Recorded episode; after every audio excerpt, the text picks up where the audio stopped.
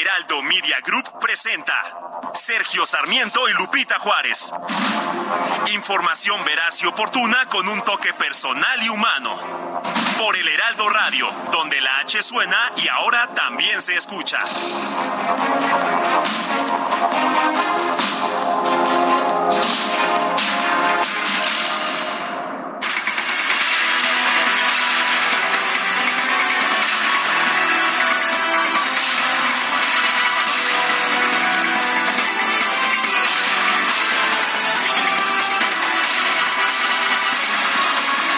7 de la mañana con un minuto. Guadalupe Juárez y Sergio Sarmiento estamos listos para empezar y lo hacemos con el periodista Jesús García en la línea telefónica. Jesús García, gracias por tomar nuestra llamada.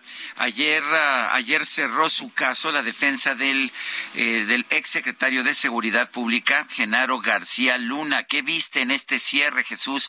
¿Cómo, cómo sientes que ha estado este juicio en lo que va? Y pues me imagino que ahora procede, proceden las deliberaciones del jurado, pero cuéntanos. ¿Qué tal? Muy buenos días, gracias por la invitación. Pues en efecto, el día de ayer fue el cierre tanto de los fiscales como parte de la defensa del caso como tal. Y para dar paso ya a las deliberaciones, hoy justamente el juez Brian Cogan va a dar indicaciones sobre qué, cómo tienen que ser las reglas que el jurado debe seguir.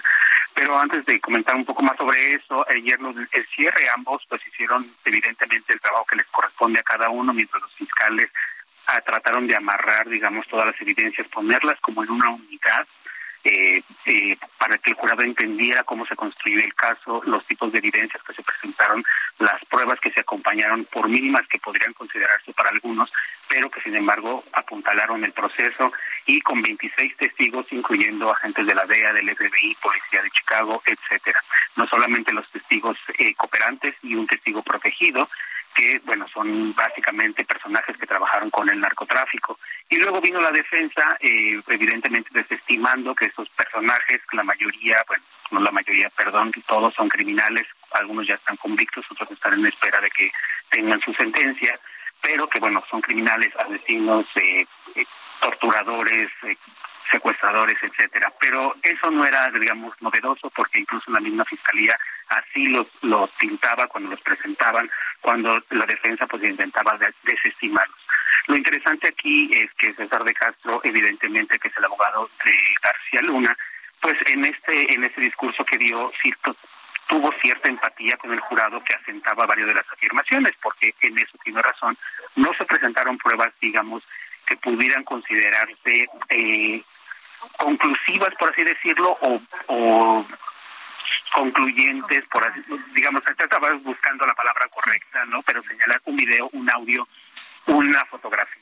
Pero, oye, oye Jesús, pero lo que se explicaba el día de ayer es que aunque no haya ningún video, aunque no haya fotografía, aunque no haya una prueba como en otros casos, aquí el acudir bajo juramento, pues ya es prácticamente considerado como una prueba.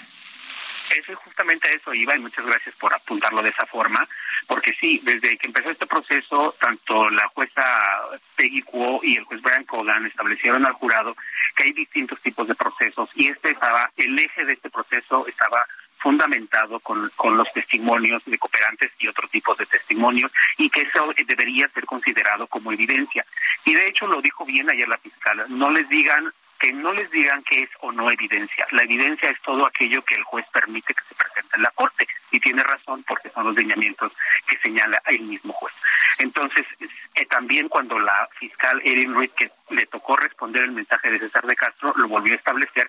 Y una de las cosas que me pareció que era fundamental, porque había muchas críticas de todos esos personajes son criminales, y una frase que ella utilizó, nos hubiera encantado traerles a ustedes maestros de secundaria, lamentablemente ellos no saben cómo administrar un cártel de la droga, pero estos personajes lo saben y nos pueden explicar, un criminal puede identificar de algún modo a otro criminal. Y, se fue duro, entonces. Oye, la, la fiscal eh, Sarita también dijo que, pues, eh, el, eh, al jurado, ¿no? Que ya cuando estaba en los, en, ya tratando de, pues, de informar, de resumir toda esta, pues, lo que se había dado a conocer eh, ante ellos que García Luna eh, fue una pieza clave para el cártel de Sinaloa para que se expandiera y que enviara toneladas de droga a la Unión Americana, es decir, pintarles a este personaje y decirles, pues, eh, del tamaño de, de, pues peligrosidad o la magnitud que tenía o la influencia que tenía justamente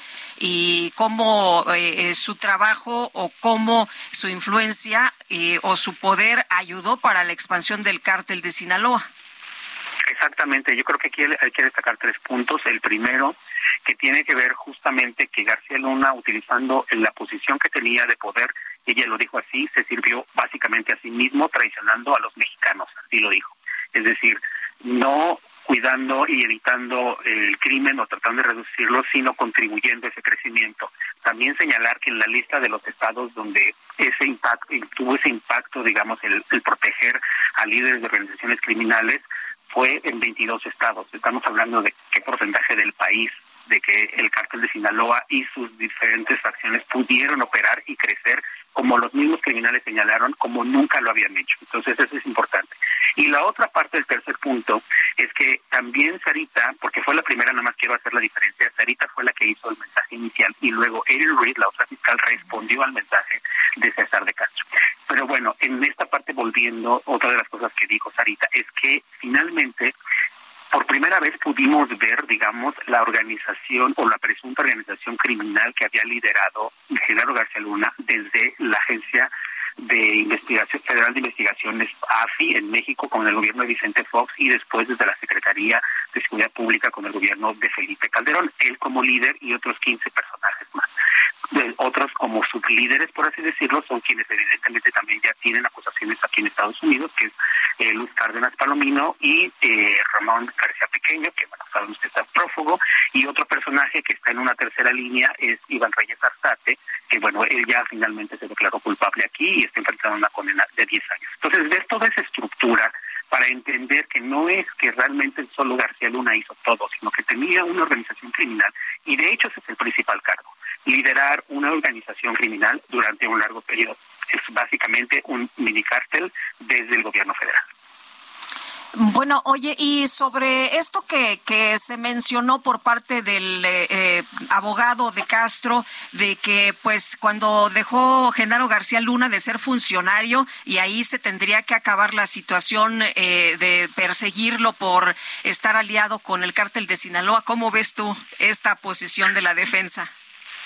Es una posición bastante complicada, sin embargo, creo que es uno de los de los grandes éxitos de la defensa, porque eso ocurrió, este pleito ocurrió, como yo lo señalo, tras bambalinas, mucho antes de que iniciara y el juez tardó en tomar esa decisión, pero finalmente lo que estaba muy enfocado, y yo creo que ese fue uno de los errores, esta es mi interpretación, por supuesto, uno de los errores de la Fiscalía, no poder como eh, conectar, digamos, lo que había ocurrido antes de 2012, el siendo funcionario, con la riqueza sorpresiva que tuvo en después del 2012, 2013 hasta 2018. Que la investigación original era justamente de 2001 hasta 2018, pero el juez acotó la parte financiera eh, la riqueza de García Luna hasta 2012. Es decir, era lo único que podían abordar. Había pequeñas ventanas que los fiscales podían aprovechar, pero eran tan mínimas que les costó mucho trabajo ir hacia esa parte. Sin, embargo, sí lograron sembrar duda y me parece que es fundamental cuando ellos dicen, hay, eh, ustedes dejaron, le, le cuestiona a la esposa, por ejemplo, eh, Cristina Pereira, oiga, ustedes se, fue, se fueron de México y se fueron de México y sorpresivamente tienen una vivienda de 3.7 millones de dólares en Miami. Entonces ahí hubo una objeción, el juez la detiene y ya no se puede hablar. Pero el jurado se queda con eso, ¿sabes? O sea, es parte del proceso. Y sí, yo creo que esa es una de las grandes derrotas de los fiscales. Debió, eh, sin duda, porque entiendo que el, gran parte del caso estaba muy conectado justamente con esa riqueza. Pues yo quiero agradecerte, Jesús García, periodista, por habernos ayudado a entender todo este proceso. Ahora es cuestión de las deliberaciones del jurado. Tengo entendido que no hay un límite de tiempo para estas. Sergio, no, muchas gracias a ustedes. Eh, no, de hecho, el, el mismo del día de hoy va, se va a leer la hoja de cargos específicamente. Hay que recordar que la hoja de cargos son los cinco cargos que tiene, que mencioné uno, que es el principal, luego tiene otros tres de conspiración. Eh, esto es importante lo de la conspiración, porque mucha gente dice, pero él no traficó con droga. Sarita lo señala, dice, no estamos señalando a este señor por traficar con droga. pero la conspiración contempla dos acciones particulares. Una, obviar, es decir, no hacer nada para detener el tráfico de drogas y la otra aliarse con los con los, con los grupos organizados. Y señala él cometió ambas de algún modo en la conspiración entonces eso es importante son tres cargos por ese tipo incluyendo la distribución en los Estados Unidos y el otro es el cargo por mentir a las autoridades migratorias en su proceso de green card y naturalización ahora bien eh, se leen esos cargos cada una tiene no sabemos si van a agregar preguntas eh, habría una pregunta básica y podrían agregar más eso se va a determinar más tarde o ya lo habrán determinado y lo informarán ahora y después tienen que leerle las reglas al jurado. Estas reglas son establecidas tanto por los fiscales como por la defensa. Significa que, es decir, por ejemplo, eh, la defensa estuvo empujando que no se hablara de que García Luna había contratado a muchos abogados, sino dejarle claro que él tenía abogados que eran nombrados por la Corte. Entonces, eso se tiene que establecer y entonces no tiene el jurado que contemplar eso de vio mucha gente trabajando con él, todos son abogados eh, privados y eso podría mandar un mensaje negativo. Por ejemplo, la, la Fiscalía puso sobre la mesa decir que si bien había eh, acuerdos de colaboración, esos están bajo la ley de Estados Unidos y los fiscales no deciden los beneficios que pudieron obtener algunos de los cooperantes. Y sobre todo que algunos de ellos incluso ya tuvieron esos beneficios porque colaboraron en otros procesos y ya no obtendrán absolutamente nada por este proceso. Y después de eso ya empiezan las deliberaciones eh, esta semana el juez Kogan está permitiendo que haya reuniones los viernes porque no se había eh, permitido eso hasta ahorita. Entonces va a haber mañana, el lunes es día de descanso en Estados Unidos. Si no deciden mañana, la verdad lo veo un poco remoto. Hasta el martes de la siguiente semana, yo creo. Bueno, pues nuevamente Jesús García, gracias por conversar con nosotros. Son las 7 de la mañana con 12 minutos. Vamos a un resumen de la información más importante. Este miércoles se presentaron los alegatos finales en el juicio contra el exsecretario de Seguridad Pública de México, Genaro García Luna. La fiscal estadounidense Sarita Comatirelli aseguró ante el jurado que García Luna fue una pieza clave para que el cártel de Sinaloa se expandiera y enviara toneladas de droga a la Unión Americana. Por su parte, el abogado defensor César de Castro calificó como impactante la falta de pruebas de la Fiscalía para incriminar a su cliente. Denunció que todas las acusaciones se basan en las palabras de algunos de los criminales más notorios y despiadados de la historia. El Centro de Justicia Penal Federal del Reclusorio Sur programó para el próximo 24 de febrero una audiencia en la que un juez federal definirá si cancela o continúa el proceso en contra del ex titular de Sede Sol Rosario Robles por el caso de la estafa maestra. Y durante una reunión de trabajo con diputados, el secretario de la Defensa Nacional, Luis Crescencio Sandoval, minimizó el hackeo que sufrió la dependencia a su cargo en 2022. Aseguró que este ataque no puso en riesgo la seguridad nacional. Luego de que el presidente López Obrador anunció que vetaría la iniciativa que busca aumentar las multas por injuriar a los gobernantes, el coordinador de Morena en San Lázaro, Ignacio Mier, anunció en Twitter que su bancada no va a pasar ya el dictamen al Pleno. Pensaron que estaban quedando bien con el presidente, el presidente dijo que no le gusta y ahora pues es, es casi como si fuera una iniciativa de la oposición. Ahora ni siquiera al Pleno la van a pasar para su voto. Dijo, ay, ¿a quién se le ocurrió? Yo no lo necesito. Bueno, el bloque de contención en el Senado llamó a la Suprema Corte de Justicia a no ceder ante las presiones externas durante el análisis de las impugnaciones contra el llamado Plan B en materia electoral. El coordinador del PRI, Miguel Ángel Osorio Chong, aseguró que nuestro país necesita una Corte independiente. Aunque estén con una táctica dilatoria, igual se va a invalidar. Dejemos que la máxima instancia decida. Eso es lo que nosotros queremos y es lo que estamos nosotros buscando que suceda. Aunque se quiera simular y pasar por alto el tema de la constitucionalidad del plan, no hay para dónde hacerse. Lo usarán como un argumento para pelearse en la Corte. Ya lo vemos venir. Necesitamos una Corte que no se deje presionar y lo que siempre hemos exigido de ella, que sea independiente. Por su parte, el senador del Grupo Plural, Gustavo Madero, advirtió que Morena pretende desinflar la marcha en defensa del INE programada para el próximo 26 de febrero. Está haciendo Morena procrastinar. ¿Por qué? Porque lo que quiere es agotar los tiempos y desinflar la marcha del día 26 de febrero. Yo lo que les quiero decir es que tienen miedo porque saben que vamos a llenar el zócalo, porque saben que ese cambio de estrategia no va a serles suficiente ni exitoso. La gente ya está convencida de que quieren defender la democracia y defender su voto. Y el senador del PAN, Damián Cepeda, presentó una iniciativa para que la Suprema Corte de Justicia tenga un plazo de 90 días para resolver las controversias constitucionales y las acciones de inconstitucionalidad presidente de la Junta de Coordinación Política del Senado, Ricardo Monreal, informó que este miércoles se reunió con el secretario de Relaciones Exteriores, Marcelo Ebrard, para revisar algunos ordenamientos de política exterior pendientes de aprobación. Y por otro lado, el senador Ricardo Monreal envió una carta al dirigente nacional de Morena, Mario Delgado, para proponer que todos los aspirantes a la candidatura presidencial del partido participen en la integración de la convocatoria para el proceso interno. La Comisión de Quejas y Denuncias del INE rechazó emitir medidas cautelares contra el secretario de Gobernación, Adán Augusto López, por actos anticipados de campaña relacionados con su participación en la conferencia Diálogos Ciudadanos, Reforma Electoral y Gobernabilidad en México, en el estado de Veracruz. La jefa de gobierno de la Ciudad de México, Claudia Sheinbaum, reconoció que está evaluando viajar a los Estados Unidos para participar en un encuentro con gobernantes de distintos países. Eh, tengo una invitación, pero más bien para ir a Estados Unidos a una reunión de ciudades de distintos lugares del mundo y estoy valorando si voy o no. Gracias, doctora. Gracias. Creo que es abril, pero todavía no tomo la decisión si voy o no.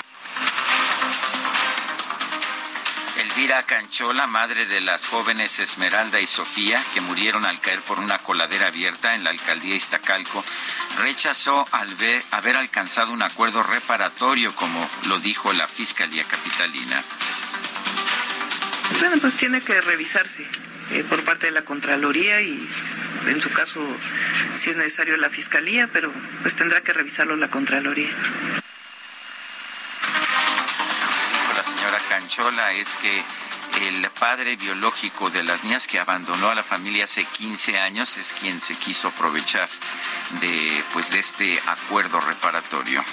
El secretario de Seguridad Ciudadana, Omar García Harfush, informó que ya se giraron órdenes de aprehensión por el delito de homicidio en grado de tentativa en contra de cuatro de los doce sujetos detenidos por su presunta participación en el atentado que sufrió el periodista Ciro Gómez Leiva. La Fiscalía General de Michoacán informó que un juez impuso una condena de 50 años de prisión a Diego Uric Mañón Melgoz, autor del feminicidio de la maestra de preescolar Jessica González Villaseñor en septiembre de 2020. El secretario de Gobernación, Adán Augusto López, se reunió con los gobernadores de 11 estados del centro y sureste del país para realizar la firma del convenio de concertación del Fondo de Aportaciones para la Seguridad Pública.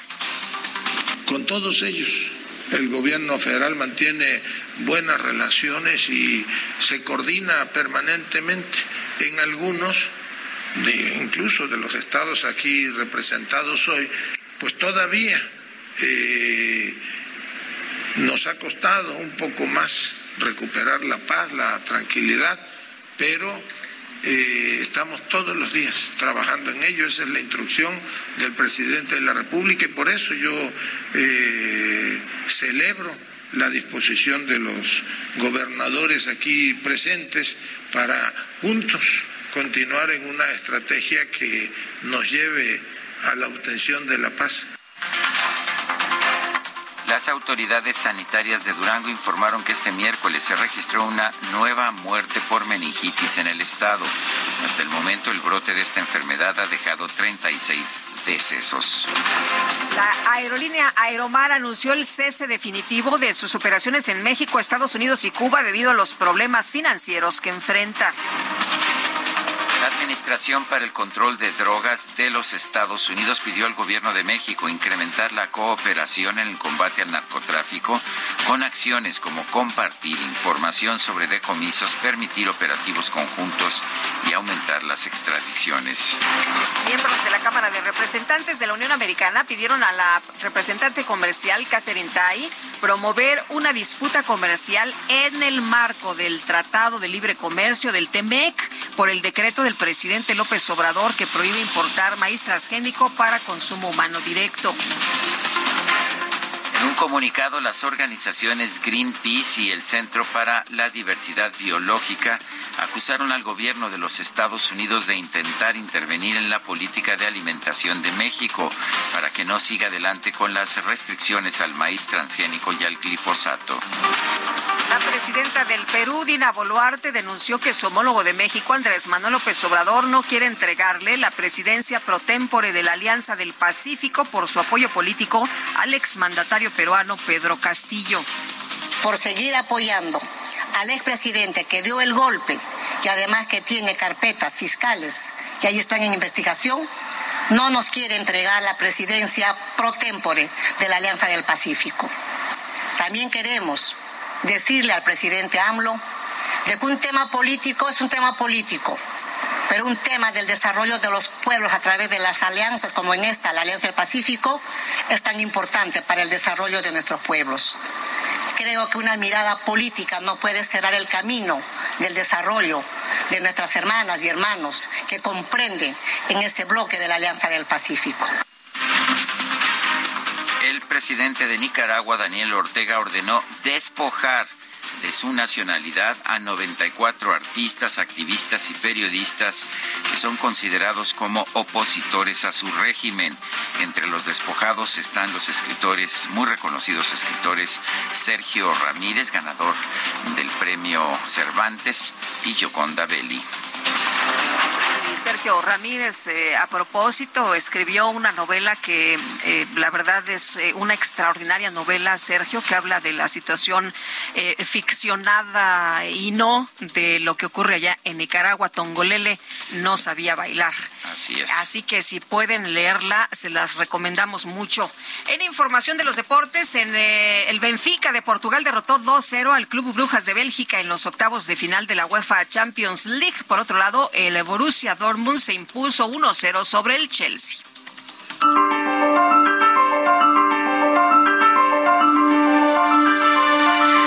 La frase del día es de Marco Aurelio, el pensador romano. El mejor modo de vengar la injuria es no parecerte al que te la infirió. Marco Aurelio.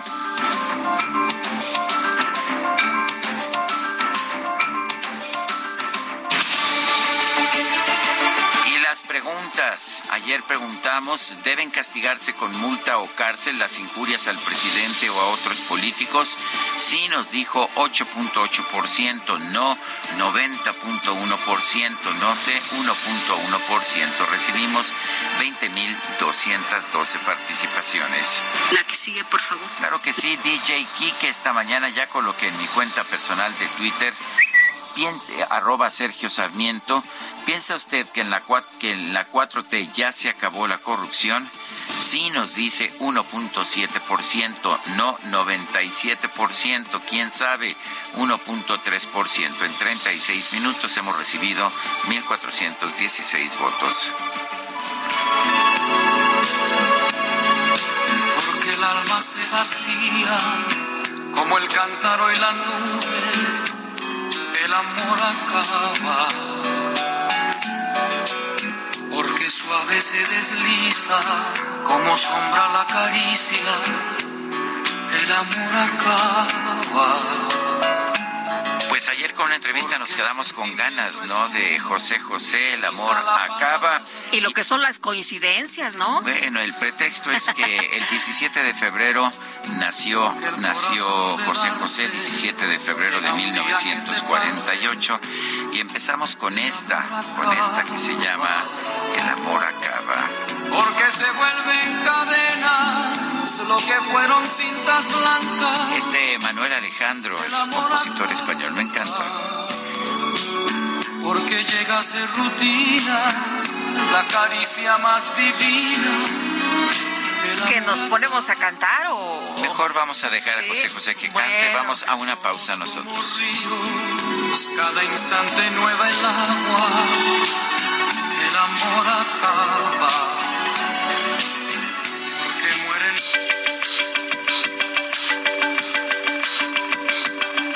Sergio Sarmiento y Lupita Juárez quieren conocer tu opinión, tus comentarios o simplemente envía un saludo para hacer más cálida esta mañana. Envía tus mensajes al WhatsApp 55 20 10 96 47.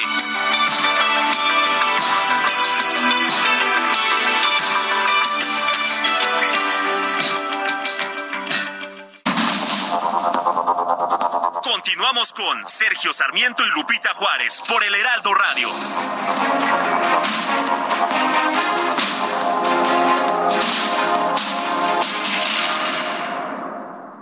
Cuando te enamoras del nuevo Fiat Pulse, el pulso de tus emociones se eleva. Estrénalo desde 354 mil pesos o tasa desde 9.75%. Conquista las calles con el SUV líder en ahorro de combustible. Fiat, sé único. Visita tu distribuidor Fiat Chrysler, CAT 30.1%, vigencia el 28 de febrero de 2023. Consulta fiat.com.mx. Mira si estoy loco por tu amor, que en lugar de huir de ti, te pido ayuda. Mira si me has hecho enloquecer, que en lugar de aborrecerte, te deseo. Vamos a decirnos la verdad, tú te aprovechas de mí y yo te amo. Vamos a decirlo de una vez, ¿cómo puedes tú ser libre mientras yo soy preso la cárcel de tus besos? Ya, son chicanadas. De hacer eso a lo que llamas amor. Se me hace que no vamos a trabajar hoy ya. No, bueno, está... Baja, baja la cortina. No, ya viste, ya bajaron la luz ahí. No, qué preocupante, qué preocupante. Qué barbaridad. Bueno, seguimos escuchando música de José José. Esta se llama Preso, es de Rafael Pérez Botija, otro de los clásicos de, de José José. Y te las sabes todas, Guadalupe. También los muchachos, ¿eh? Sí, ah, bueno, Sí, están en sí, coro, sí. Ya ves que están coro. ahí en coro. Qué bárbaros. Bueno, pues son las 7 de la mañana con 33 minutos y sí, sí, vamos a tener que seguir trabajando. No. Vamos a decirnos la verdad, si te pudiera borrar, te borraría. Las destacadas de El Heraldo de México.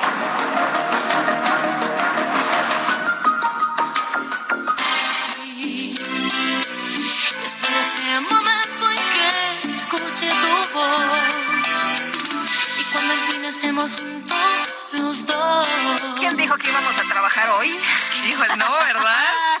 ¿Cómo estás, No Isel González? Muy buenos días, Muy mi querida Isel. días. ¿Cómo estás? Lupita, Sergio, queridos Destacalovers, buenos días. Jueves 16 de febrero, Día de los Amores Imposibles, los no correspondidos por ser prohibidos o platónicos. Así que tenemos más motivos para estar cantando esta mañana las dolidas, las dolidas que es elección de nuestro equipo de producción y de DJ Kike. Bueno, aquí la producción manda, manda muchos saludos a sus amores prohibidos. Tal vez al ratito pongamos una, una música más animada, pero en este momento eh, andamos tristeando. Pero también estamos contentos porque ya cayó y aparte es jueves, así que también traemos mucha información. Comenzamos esta mañana con las destacadas del Heraldo de México. Que el dinero porque si es amor. Ya cayó la quincena, es que está contando DJ Kike estaba contando los billetes. Los billetes, ¿verdad? En primera plana, mexicanos. Estados Unidos deportó 707 al día, nuevo máximo. El año pasado el gobierno norteamericano aumentó 60% los regresos de paisanos, llegando a 258 mil 97 mil más que en 2021. País, Sedena, golpe al narco por 12 mil millones de pesos. Desmantelan dos laboratorios en, Sinaloa. Andrés Manuel López Obrador instruye no ocultar muertes por sobredosis. Ciudad de México expanden sistema, avanza 58% renovación de la Ecobici. Llegan a Santa María la Ribera en Cuauhtémoc y en la del Carmen en Coyoacán. Estados, Congreso oaxaqueño restringen cargos a agresores, deudores alimentarios o acusados de violencia sin puestos públicos. Orbe, masacre en Búfalo, sentencian a cadena perpetua a supremacista. El asesino de 19 años se declaró culpable de un cargo de terrorismo. Meta Liga MX triunfan de local. Chivas vence en la agonía a Cholos con goles del Pocho. Y finalmente, en mercados, enero 2023, las Afores registran plusvalías. El presidente de la CONSAR destacó que la perspectiva de este sector es positiva. Lupita, Sergio, amigos, hasta aquí las destacadas del Heraldo. Feliz jueves. Gracias, Itzel. Muy buenos días. La Comisión de Quejas y Denuncias del INE consideró improcedente la medida cautelar en contra del secretario de Gobernación, Adán Augusto López, por presuntos actos anticipados de campaña frente al proceso electoral del 2024. Elia Castillo, cuéntanos adelante. Muy buenos días, Sergio Lupita, los saludo con mucho gusto a ustedes el auditorio. Bueno, pues así es, luego de que el ciudadano Rafael Ángel Lecón Domínguez denunció al secretario de Gobernación, Adán Augusto López, a Cuitláhuac García, gobernador de Veracruz, Mario Yergo y a Sergio Gutiérrez Luna, diputados federales, por presunta promoción personalizada, violación a los principios de imparcialidad y neutralidad en la contienda, actos anticipados de precampaña y campaña, así como uso indebido de recursos públicos. Bueno, pues la Comisión de Quejas y Denuncias del Instituto Nacional Electoral consideró improcedente esta eh, solicitud de medida cautelar en contra del gobernador Adán Augusto López por esos presuntos actos anticipados de campaña y precampaña, así como promoción personalizada justamente de cara al proceso electoral eh, presidencial de 2024. Lo anterior por su participación en el evento Diálogo Ciudadanos, Reforma Electoral y Gobernabilidad en México, realizado el 12 de enero de 2023 en el World Trade Center de Boca del Río Veracruz, solicitó eh, este ciudadano el retiro de publicaciones de los denunciados en redes sociales, así como por la colocación de propaganda electoral en favor del secretario federal justamente en esta entidad. Así es como por unanimidad de votos la comisión estimó improcedente la medida cautelar debido a que de un análisis a la hechas a las publicaciones denunciadas, bueno, pues se advirtió las irregularidades denunciadas ya que será hasta septiembre próximo que dará inicio el proceso electoral de 2023. Este es el reporte que les tengo. Mismo que te agradecemos, Celia Castillo. Abrazo. Muy buen día. Buenos días. Sí, el presidente de la Jucopu en la Cámara de Diputados, Ignacio Mier, aseguró que no pasará la propuesta presentada por la diputada de Morena, Benelli Hernández, para actualizar las multas en contra del de, presidente. Y Jorge Almaquio, nos tienes todos los detalles. Adelante, buenos días. Gracias, Sergio Lupita, amigos. Así es, en la Cámara de Diputados no pasará la propuesta presentada por la diputada de Morena, Benelli Jucabete Hernández, para actualizar las multas por injurias en contra del presidente de la República, aseguró el presidente de la Junta de Coordinación Política, Ignacio Mier. La actualización a multas por injurias en la Comisión de Gobernación no pasará al Pleno mientras presida la Jucopo y nuestra coalición sea mayoría. La iniciativa no es parte de nuestra agenda legislativa, ni error político, ni estratégico, solo un trámite legislativo, indicó Mier Velasco en sus redes sociales. Juan Ramiro Robledo, presidente de la Comisión de Puntos Constitucionales, indicó que ya es inaplicable la llamada ley de imprenta que se aprobó incluso antes de que entrara en vigor la Carta Magna de 1917 porque los tiempos han cambiado. En ese inter, en abril, se aprobó la ley de imprenta y haya quedado olvidada y vieja prácticamente inaplicable, pues porque los medios de comunicación prácticamente ya no son ya no son impresos ahora, y porque en el terreno de los medios de comunicación, pues no hay una legislación que haya tenido consenso todavía. En tanto, la presidenta de la Comisión de Derechos Humanos de la Cámara de Diputados, Nelly Minerva Carrasco Godínez, indicó que revisarán lo que se aprobó en la Comisión de Gobernación, aunque también dijo que harán lo que diga el presidente Andrés Manuel López Obrador, quien señaló que vetaría dicha propuesta. Nosotros estamos totalmente caminando de manera individual, ya que la pregunta es para una persona en específica, caminando de la mano del presidente Andrés Manuel López Obrador. Desde un inicio así lo seguiremos haciendo. Respetamos también las iniciativas y propuestas de cada compañero compañera del grupo parlamentario de Morena, pero también reitero, siempre en coordinación y respetando al pueblo de México. Yo respeto las iniciativas de cada compañero, pero nos, como diputada individualmente hablando, yo me eh, apego totalmente a la opinión del presidente Andrés Manuel López. Recordar que la iniciativa de la diputada de Morena, Benelli Jocabet Hernández, fue aprobada por 19 votos a favor del bloque mayoritario, es decir, Morena y sus aliados, y uno de Movimiento Ciudadano, así como nueve en contra de la oposición y cero abstenciones. Comentarles además, Sergio Lupita, amigos, que el secretario de la Defensa Nacional, Luis Crescencio Sandoval, aseguró a diputados federales que a pesar del hackeo del episodio denominado Guacamaya Leaks, nunca estuvo en riesgo la seguridad nacional de México. Sergio Barrera, integrante de la Comisión de la Defensa Nacional en San Lázaro, indicó que se reunieron este miércoles en el campo militar número uno con el secretario de la Defensa Nacional durante cerca de cinco horas donde les aclaró la situación en este rubro. Lo que nos comentó el general secretario es que nunca estuvo de por medio en riesgo la seguridad nacional porque los datos que se filtraron, ellos le llaman que es una etapa 2, que es una etapa en donde la información que estuvo filtrada tiene que ver con eh, comunicación y con correos y enlaces internos y que no tiene que ser forzosamente vinculatorio. La verdad es que ellos nos dicen que la información más importante nunca estuvo en riesgo, que esa la tienen por fuera Expuso que el titular de la Sedena aceptó que en este hackeo sí se vulneraron los servidores, pero que actualmente ya están blindados y tomaron las medidas de capacitación al personal y reforzamiento de la tecnología y equipos para evitar nuevos episodios, ya que detectaron constantes intentos en la plataforma de investigación. Lo que sí nos decía es que pues ellos reciben alrededor de 3.500 hackeos al mes, en el último mes era lo que nos decía, pues las carpetas de investigación y sobre todo lo que tiene que ver con si alguien estuvo o tuvo algo que ver más bien, pues la está llevando por parte de justicia militar.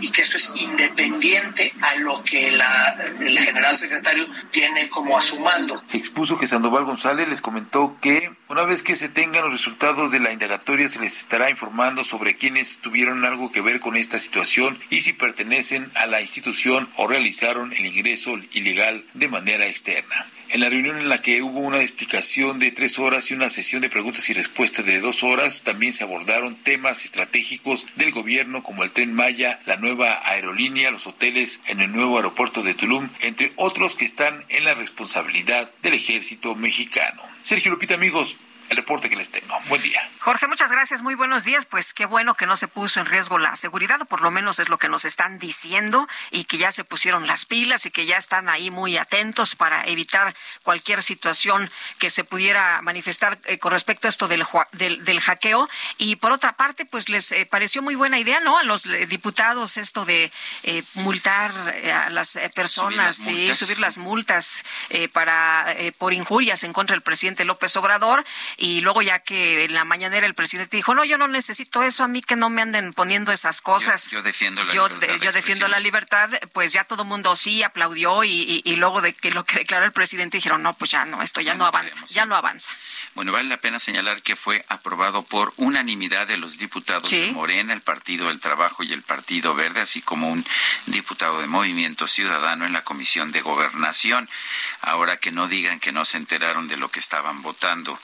En el Senado, Morena se prepara para frenar la, la iniciativa que se discute en la Cámara de Diputados en la que se propone castigar a las personas que cometan injurias contra el presidente, aunque ya de hecho, el coordinador de los diputados de Morena en la Cámara de Diputados dijo que no la van a subir al Pleno, que no se van a atrever a hacer eso. Pero, en fin, Misael Zavala, cuéntanos.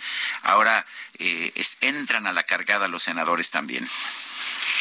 Así es, eh, Sergio Lupita, muy buenos días. Efectivamente, Sergio, pues también desde el Senado se dio pues este rechazo tajante a esta iniciativa en la que se propone castigar más a las personas que cometan injurias contra el presidente de la República. Así lo dio a conocer el presidente de la Junta de Coordinación Política, el senador Ricardo Monreal, quien adelantó que en el caso de que el Pleno eh, pues hubiera votado esta iniciativa a favor, pues sí estarían incurriendo en un exceso. La propuesta, dijo Monreal, es inoportuna en un cambio de régimen donde la tolerancia y la libertad de expresión y de imprenta no deben de tocarse. Y es que esta propuesta, pues, eh, como bien lo comentabas, eh, pues reforma la ley de imprenta y eh, pues ya fue avalada en las comisiones de la Cámara de Diputados. Sin embargo, tras este freno, también el Senado de la República se sumó a esta iniciativa de pues rechazar esta propuesta y esto después de que el senador Ricardo Monreal se reunió con los senadores morenistas, con la bancada que él mismo lidera para eh, pues tratar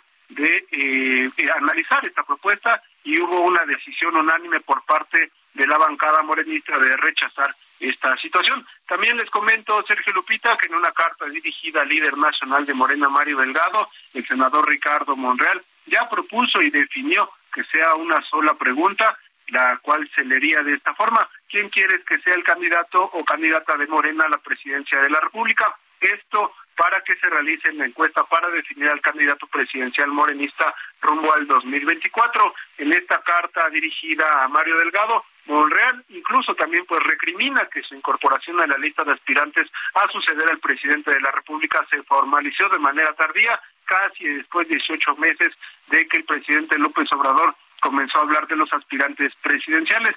En este documento propone reglas claras para que el proceso sea equitativo y para que el piso no esté tan disparejo. Y es que en una primera instancia Sergio Lupita, Monreal había propuesto eh, una elección primaria para la definición de la candidatura presidencial, pero a través de esta misiva el mismo Monreal reconoció que puede haber algunos atorones en esta propuesta de una, unas elecciones primarias, por lo que pues también propuso que se haga una encuesta, que sean 10 casas encuestadoras las que midan a estos candidatos presidenciales de Morena y por fin eh, pues se definió esta pregunta por parte del líder eh, de Morena en el Senado y vamos a ver cómo lo toma eh, Mario Delgado y qué respuesta le da. Oye, ¿cuántas? ¿Diez, diez casas, diez casas encuestadoras quiere Ricardo Monreal? Efectivamente, diez casas encuestadoras de prestigio, de las cuales al final pues harán una serie de batería de encuestas y al final son, serían cinco las casas encuestadoras las que ya estarían definiendo al candidato presidencial, pero de un inicio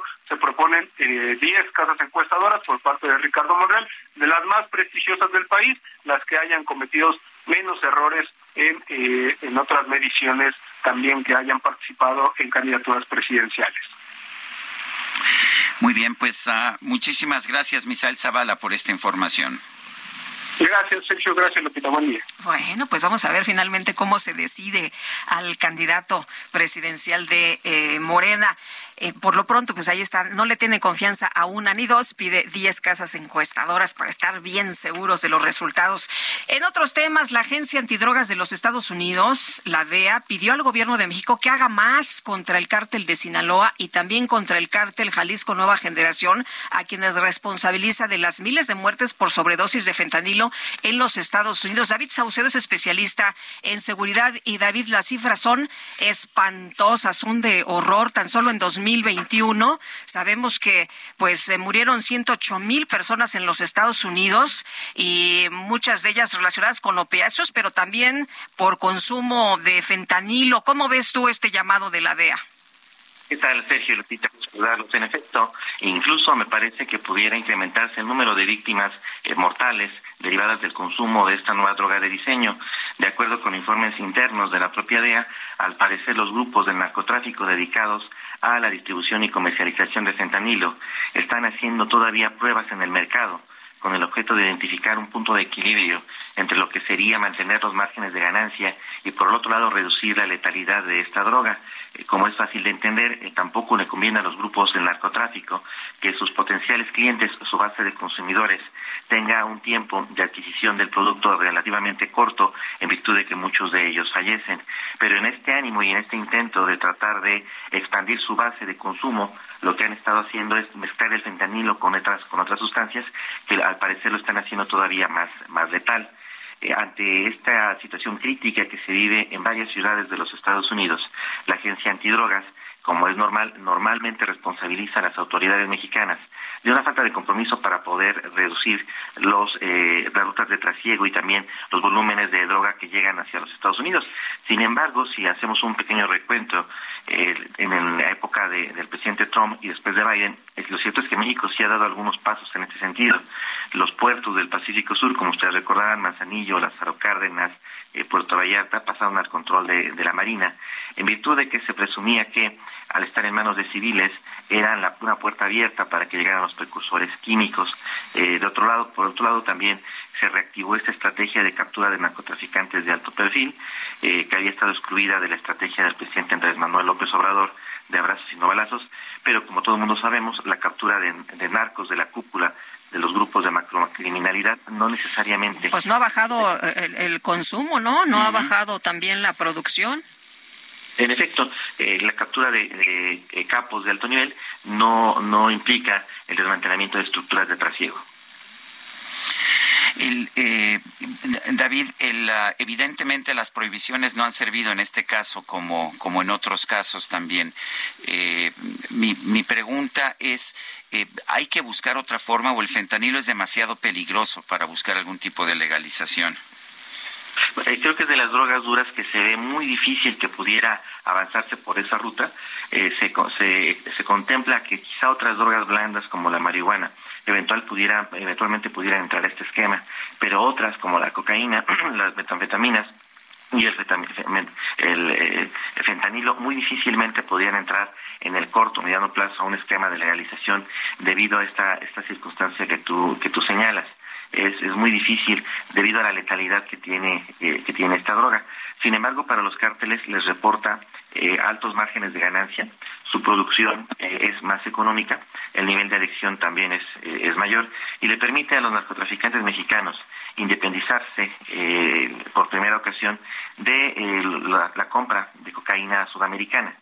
Eh, como ustedes recordarán, la, historia del, consumo de drogas, eh, no solo en México, Estados Unidos, a nivel mundial, quizás se puede trazar con base en los productos que se comercializaban de manera más intensiva. Los narcos mexicanos empezaron eh, con marihuana, después transitaron a la cocaína sudamericana, de ahí saltaron a las drogas de diseño como las metanfetaminas y actualmente estamos en la etapa en la, época del fentanilo. Ahora, eh, David, pensamos que solamente es peligroso para los consumidores en Estados Unidos, pero pues también ya hay algunos casos de consumo importante en nuestro país. En efecto, no tenemos estadísticas debido a que no se han dado a conocer los últimos resultados de la última encuesta de consumo de drogas eh, tenemos entendido de que sí se levantó, pero no se han publicado los resultados. Eh, tenemos ya un incremento, de acuerdo con lo que reportan eh, las asociaciones dedicadas a la atención de personas y familias con algún tipo de farmacodependencia. Tenemos un repunte, sobre todo en ciertas ciudades fronterizas, aunque para los narcotraficantes mexicanos sigue siendo más rentable la comercialización en Estados Unidos que la comercialización en México. Ahora, eh, en Canadá se está haciendo un, eh, se está aplicando ya un piloto en British Columbia para despenalizar a quienes porten ciertos gramos, eh, incluso de, de, fentanilo. ¿Cómo ves esto? Se habla que es como un tema para que la gente no tenga esta culpa, que vaya a las instituciones de salud para que se les pueda ayudar en caso determinado y para que pues no haya sobredosis es eh, una, eh, un, ejercicio muy interesante. La verdad es que no tenemos antecedentes sobre este tipo de, de, levantamientos de prohibición. Habrá que ver cuál es la experiencia que tienen los canadienses. Tengo entendido que también en Europa, destacadamente en, algunas naciones, en, Holanda, estaban también planteando lo mismo. Eh, pero ellos tienen un, pasado un poquito más rico en cuanto a experiencias de legalización, en cuanto a consumo e importación. Habrá que ver qué impactos tiene, sobre todo en materia de salud, para ver si es una experiencia exitosa que se pueda replicar en otras latitudes. En México es muy complicado que se realice. No veo que los norteamericanos permitan eh, el consumo como tal de eh, abierto de fentanilo. Ellos tienen en este caso en particular una postura muy definida de combate frontal y hay que recordar que en el caso de México la mayoría de las estrategias en materia de seguridad no están diseñadas para combatir al narcotráfico que afecta a la sociedad mexicana, sino al narcotráfico que afecta a la sociedad en Estados Unidos. Bueno, pues. David, muchas gracias por conversar con nosotros esta mañana. Muy buenos días. Muchas gracias a ti, eh, Lupita. Eh, Sergio, un abrazo. Gracias, igualmente. Son las 7.54, nuestro número de WhatsApp. Mándenos mensajes 55 20 10 96 47. Vamos a una pausa y regresamos. Que pienso que si obras mal es culpa mía. Mira si me has hecho no ser yo, que en lugar de hacerte daño, te protejo.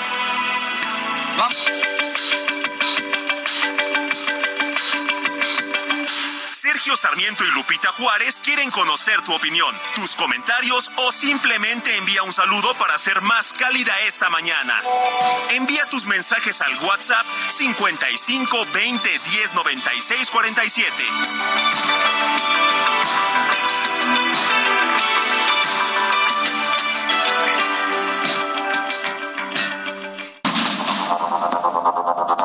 Continuamos con Sergio Sarmiento y Lupita Juárez por el Heraldo Radio.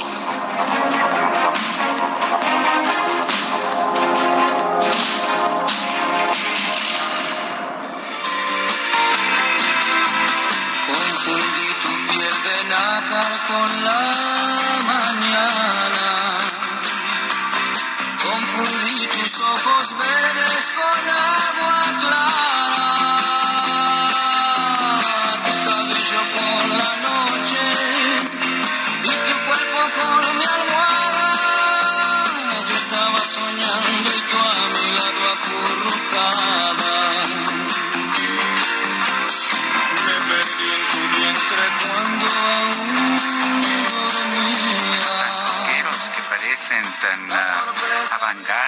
equipo de producción. Míralos todos cantando a pulmón, a todo pulmón a José José.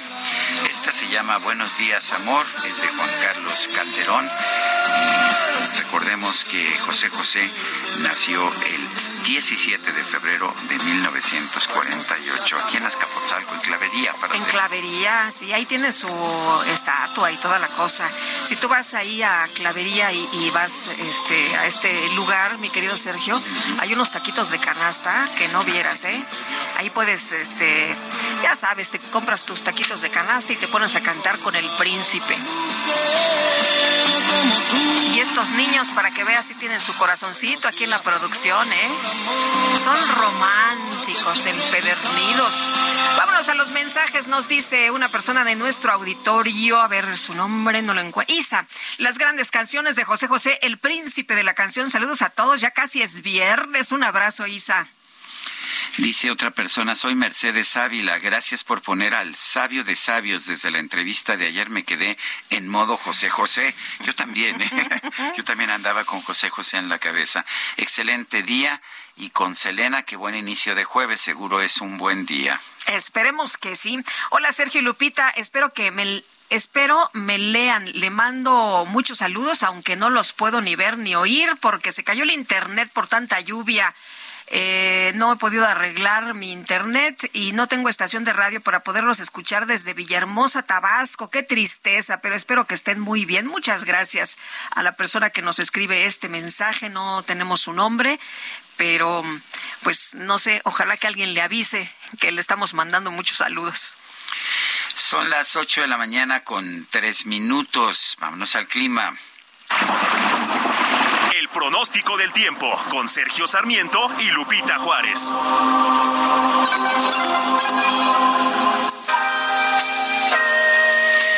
Elizabeth Ramos, meteoróloga del Servicio Meteorológico Nacional de la Conagua. Buenos días, ¿qué nos tienes esta mañana? Gracias, Sergio. Lupita, muy buenos días a ustedes, al amable auditorio. Pues, Sergio, tenemos el Frente Frío número 33 que recorrerá el noreste y oriente de México originará lluvias puntuales fuertes con descargas eléctricas en zonas de Puebla, Veracruz y Oaxaca. además de chubascos en Hidalgo, Tabasco y Chiapas.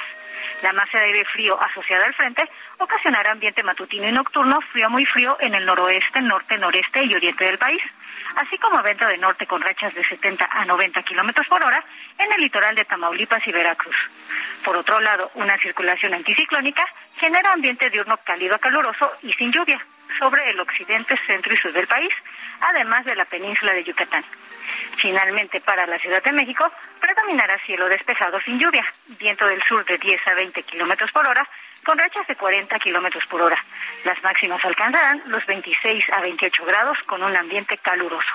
Así que les recomendamos mantenerse bien hidratados. Este es el pronóstico. Regresamos con ustedes. Muchas gracias, Elizabeth Ramos. Buenos días. Buenos días. Y el presidente López Obrador adelantó que firmará el decreto para entregar las reservas de litio a la Secretaría de Energía durante la visita de este sábado a la mina de Bacadehuachi allá en Sonora. Y Noemí Gutiérrez, nos tienes todos los detalles. Adelante. Sergio Lupita, muy buenos días. Comentarles que el presidente Andrés Manuel López Obrador arrancará este viernes una gira por el estado de Sonora. Tendrá la reunión del Gabinete de Seguridad y la mañanera en Hermosillo. Posteriormente vamos a Peñasco, que ya vamos a inaugurar en Peñasco la primera etapa de la planta solar. Todavía es el inicio, pero ya vamos a inaugurar. Después se reunirá con funcionarios del bienestar y supervisará la aduana en Nogales.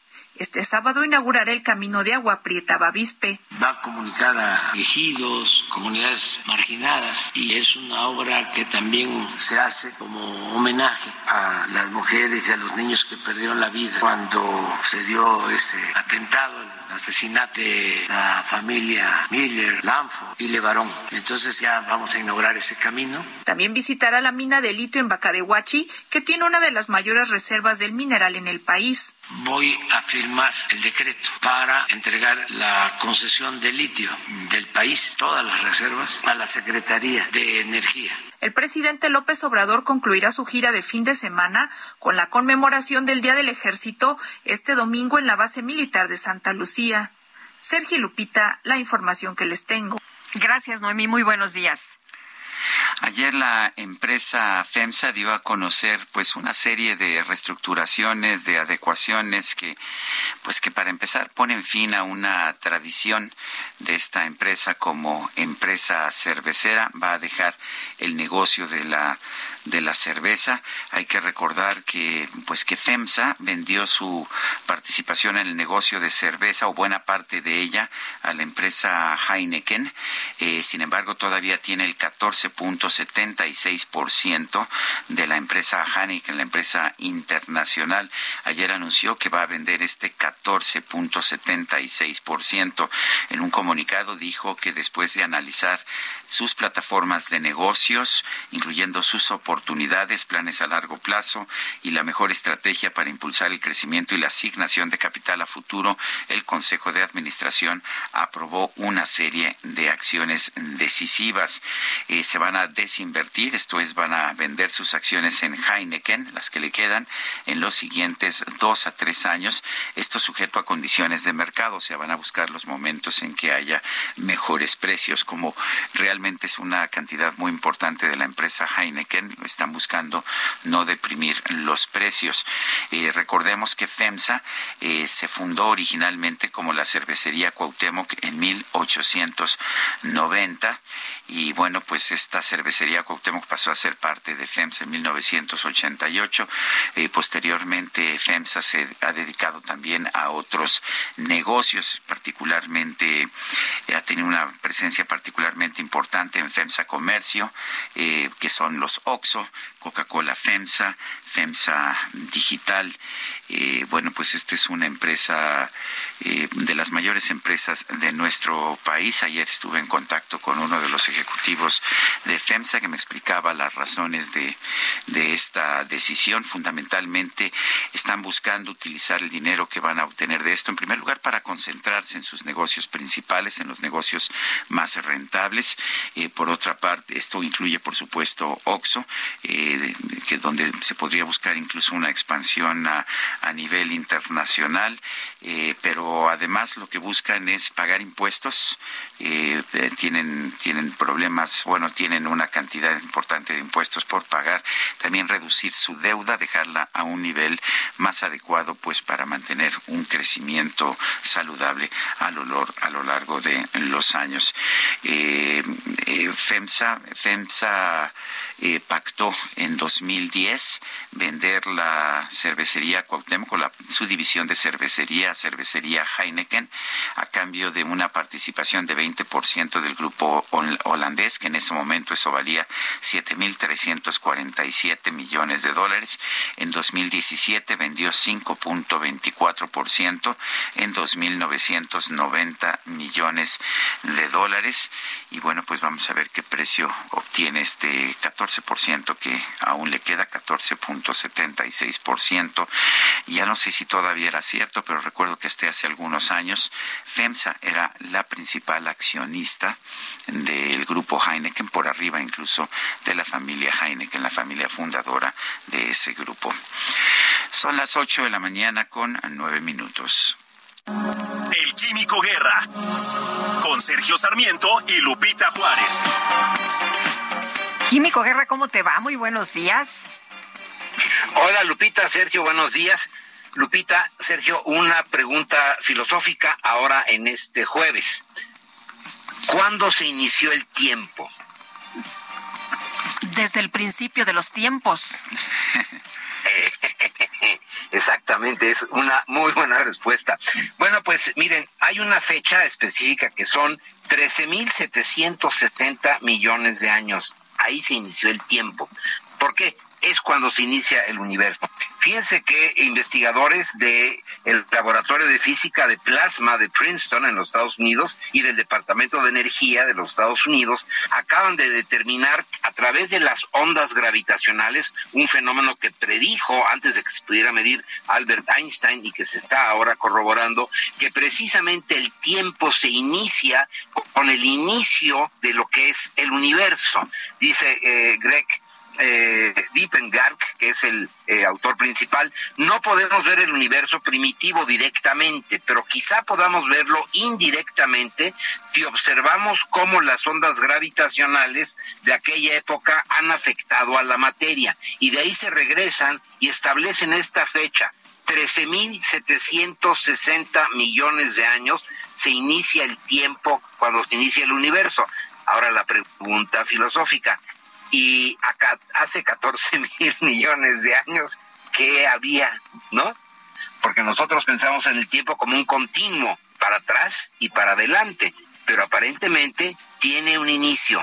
El inicio del tiempo fue, Sergio Lupita, hace 13.760 millones de años. ¿Qué hubo antes? Pues ahí sí creo que nuestra capacidad cognitiva como que se pierde, como que ya no podemos realmente pensar qué había antes del inicio del tiempo. Una pregunta filosófica para este jueves, Sergio Lupita. Pues interesante, nos vamos a quedar reflexionando, por supuesto. Muchas gracias, Químico Guerra, muy buenos días. Buenos días. Son las 8 de la mañana con 12 minutos. La Sala Superior del Tribunal Electoral del Poder Judicial de la Federación revocó un acuerdo del INE para continuar con la indagatoria por supuestos actos anticipados de campaña del presidente de la mesa directiva de la Cámara de Diputados, Santiago Krill. Misael Zavala, adelante, cuéntanos. Muy buenos días, Sergio. Buenos días, Lupita. Efectivamente, Sergio, pues los magistrados de la Sala Superior del Tribunal Electoral Federal avalaron por unanimidad revocar un acuerdo que había ya tomado el Instituto Nacional Electoral, que había desechado una denuncia presentada por un ciudadano en contra de Santiago, Santiago Gil, diputado federal panista, por la presunta comisión de actos anticipados de precampaña y campaña, además de uso indebido de recursos públicos y promoción personalizada. Los magistrados decidieron revivir de una nueva cuenta esta denuncia y eh, pues indicaron que eh, mantienen la indagatoria de la participación de Santiago Cris en un evento denominado Situación Política del País, con miras al 2024, que se celebró en Guadalajara, en el, donde el diputado federal se destapó como candidato a la elección presidencial de 2024 y también se utilizaron recursos públicos.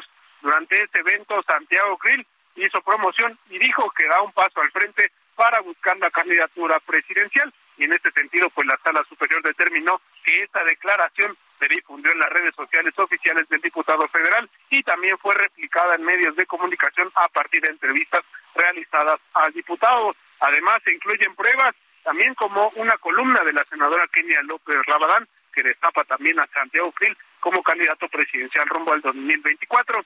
En este sentido, pues el Pleno de la Sala Superior determinó que el Instituto Nacional Electoral fue omiso al considerar diversas conductas, además de que después de esta de este destape, eh, Santiago Krill dio entrevistas y difundió en medios, también sustentó en la participación del diputado en el evento referido y que a partir de ese hecho presuntamente pues se ha diseñado toda una estrategia para posicionarse anticipadamente rumbo al 2024. En ese sentido, pues siguen las indagatorias en este caso y posiblemente pues puede haber algún llamado de atención o alguna eh, alguna sanción aplicable a Santiago Krill después de que se analice esta participación en la Expo Guadalajara.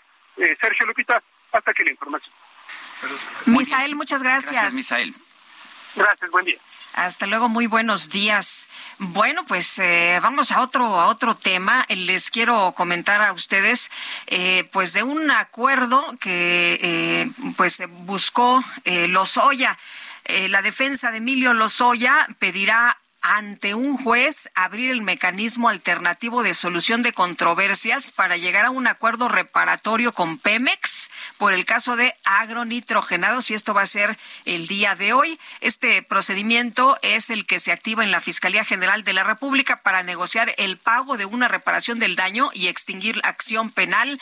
El área de la Fiscalía General de la República responsable de conducir y formalizar esta negociación es el órgano administrativo desconcentrado especializado en mecanismos alternativos de solución de controversias en materia penal y en abril pasado eh, Pemex dejó de negociar la reparación del daño con Lozoya cuando estaba a punto de formalizar un acuerdo con el juez, lo que hubiera significado su libertad. Este cambio pues se dio después de que el presidente López Obrador, ¿se acuerda usted? En una mañanera habló del tema y dijo, "No, pues es que es insuficiente, ¿no? 10.7 millones de dólares que ya había aprobado el Consejo de Administración de Pemex para reparar el daño de los casos Odebrecht y Agora Nitrogenados y dijo el presidente, no, pues es muy poquito, la verdad. Entonces, pues vamos a ver finalmente si hay un arreglo o no. Pues vamos a ver qué pasa. Son las ocho con dieciséis. El gobierno de México publicó un decreto en el Diario Oficial de la Federación en el cual se detallan reglas y medidas relacionadas al comercio y uso del maíz genéticamente modificado en México. Vamos a recordar que primero se emitió un decreto en diciembre del 2020 y que ahora pues acaba de emitir otro, otro decreto que suaviza la prohibición original pero que no la elimina. Ana Gutiérrez es coordinadora de Comercio Exterior y Mercado Laboral del INCO. La tenemos en la línea telefónica. Ana Gutiérrez, ¿cómo ves este nuevo decreto? Tengo entendido que los productores de, maíz allá en los Estados Unidos no lo están aceptando, pero ¿cómo ves tú? Eh, ¿Es positivo para nuestro país o es negativo? Bueno, primero que nada, buenos días, Sergio, buenos días, Lupita, gracias por la invitación. Eh, pues sí, mira, como bien dices, este decreto sustituye, y, y me gusta la palabra suaviza, lo que estaba establecido en el decreto publicado en diciembre de 2020, pero ha demostrado ser insuficiente para Estados Unidos y en realidad también como medida gubernamental, porque el tema aquí es que, por un lado, se prohíbe la importación y el uso del maíz amarillo o el maíz, cualquier tipo de maíz transgénico, que es principalmente lo que importamos desde Estados Unidos y por eso tenemos un tema con ellos. ¿no? Estados Unidos exporta mucho maíz amarillo transgénico a México y hay que recordar que 90% de todo el maíz que ellos producen es transgénico. Entonces, lo que este decreto hace es decir, ya no vamos a vamos a mantener la prohibición para el uso de, de maíz transgénico para consumo humano, pero todavía vamos a permitir el uso de maíz transgénico para consumo animal e industrial, todo el consumo que no esté dirigido directamente a consumo humano. Y esto parecería ser suficiente cuando pensamos en el hecho de que todo lo que importamos o la mayor parte de lo que importamos de maíz transgénico estadounidense va al consumo animal, pero el tema es que esta medida, ni la del decreto de 2020 ni la del decreto de este lunes, está basada, no está basada en evidencia científica no hay justificación científica, no hay justificación de un programa de evaluación de riesgos que demuestre que hay un riesgo real eh, a la hora de que se consuma maíz transgénico, ya sea en nivel humano, ya sea a nivel animal, animal. Y por eso es que Estados Unidos ya emitió comunicados y dice, esta medida, este cambio no es suficiente, esta suavización no es suficiente, porque de todas maneras estás violando el TEMEC, porque no tienes una justificación suficiente en evidencia científica que justifique tu medida y esta restricción que se le está haciendo a la importación de maíz transgénico y ese es el problema que México sigue sin basarse en datos para poner medidas arbitrarias. Eh, ¿Qué puede pasar si no tenemos datos y si tenemos medidas arbitrarias? ¿Se tiene que resolver esto de alguna manera y entonces tendremos que llegar a, a este panel y vamos a perder competitividad? Pues mira, precisamente ese es el riesgo, ¿no? Otro panel de solución de controversias que hay que recordar que ya tenemos uno eh, por el lado de la política energética mexicana y, y cómo choca con las disposiciones del TEMEC y ya eh, a raíz de este decreto ya y como se ve que este es la única el único compromiso que el gobierno mexicano eh, al parecer está dispuesto a hacer en el tema de importación de maíz transgénico.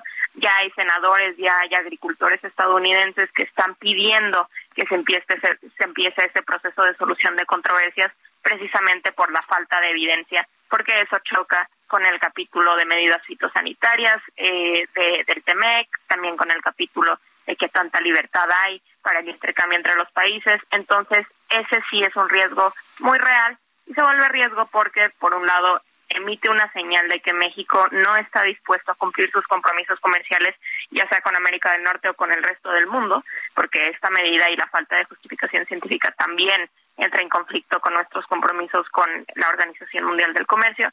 Entonces sí se vuelve un golpe para la competitividad por la percepción que hay de una falta de compromiso con las reglas y por el hecho de que si no tenemos una relación lo mejor posible con nuestros socios de América del Norte, se vuelve más difícil integrar nuestras tres economías y volver, volvernos más competitivos como región en un momento en el que estamos pensando en cosas como nearshoring y, y esta atracción de más cadenas de valor a la región integrada. Entonces, sí es un golpe a la competitividad por las señales que manda y por el hecho de que se ve que México no está cumpliendo a la letra eh, las disposiciones comerciales que tenemos por ejemplo, en el TEMEC. Ana, yo pensaba que no importábamos maíz transgénico para consumo humano, solamente para usos industriales y para consumo eh, animal. Sin embargo, ayer eh, un productor de agroquímicos nos decía que no, que sí se, sí se importa maíz transgénico, sobre todo en ciertas regiones del país, porque es más fácil, más barato llevar ese maíz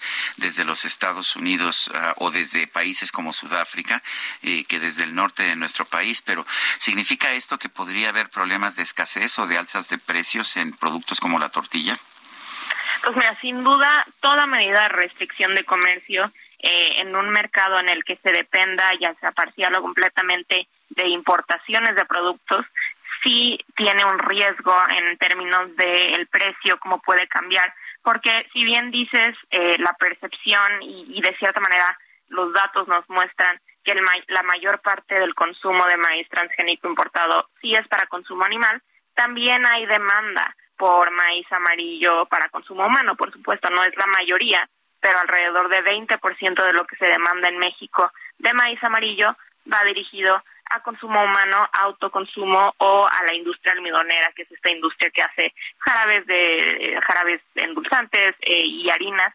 Entonces, sí hay un tema ahí en términos de que, pues, aunque sea poco el peso del maíz amarillo transgénico en el mercado de consumo humano, pues ejerce una presión innecesaria y se ejerce una presión que pues no queremos agregar en un momento en el que tenemos inflación elevada, particularmente en alimentos. Entonces, ese es un tema y, y, hay otro tema en términos de la incertidumbre del decreto para el maíz transgénico del consumo animal, porque aunque sí dicen ahorita se va a permitir, ahorita todavía no hay prohibición para ese uso transgénico en consumo animal, dejan abierta ahí una puerta, dejan una incógnita, porque si dicen, sí se puede usar, pero de todas maneras queremos empezar a sustituir y ahí se abre un riesgo mucho mayor para la inflación, porque si en algún momento deciden poner otra medida arbitraria que sí afecte al consumo animal, eso sí nos generaría pues una espiral de incremento en precios en bienes ganaderos. Y Ana, dicen eh, a todas las personas a, quienes hemos entrevistado que lo difícil es eh, cuando una discusión por una parte tiene esta carga ideológica eh, contra pues lo que dice la ciencia. Sí, realmente eso es complicado y eso se volvería complicado en caso de que empezáramos este proceso de solución de controversias, en caso de que México todavía estuviera indispuesto a hacer cambios a estas medidas el caso de México se vuelve difícil de defender si no tienes ni un solo eh, ni una sola evidencia científica, no tienes ni un solo estudio mencionado como justificación para bloquear importaciones de maíz transgénico y, y realmente eso es algo que hemos visto frecuentemente en otras medidas eh, y que genera problemas para la toma de decisiones de México en tema comercial sí, pero también en otros. Muy bien, pues quiero agradecerte, Ana Gutiérrez, coordinadora de Comercio Exterior y Mercado Laboral del INCO, esta conversación. No, gracias a ustedes, que tengan buen día. Buenos días. Son las ocho con veinticuatro, nuestro WhatsApp 55 2010 96 47. Regresamos.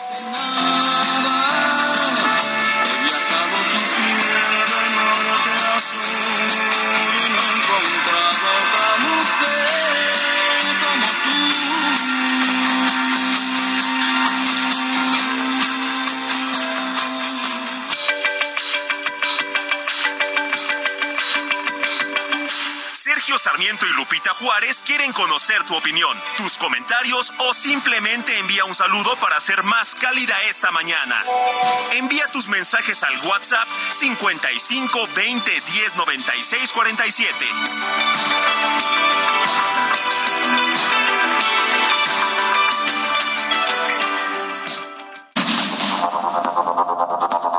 Continuamos con Sergio Sarmiento y Lupita Juárez por el Heraldo Radio.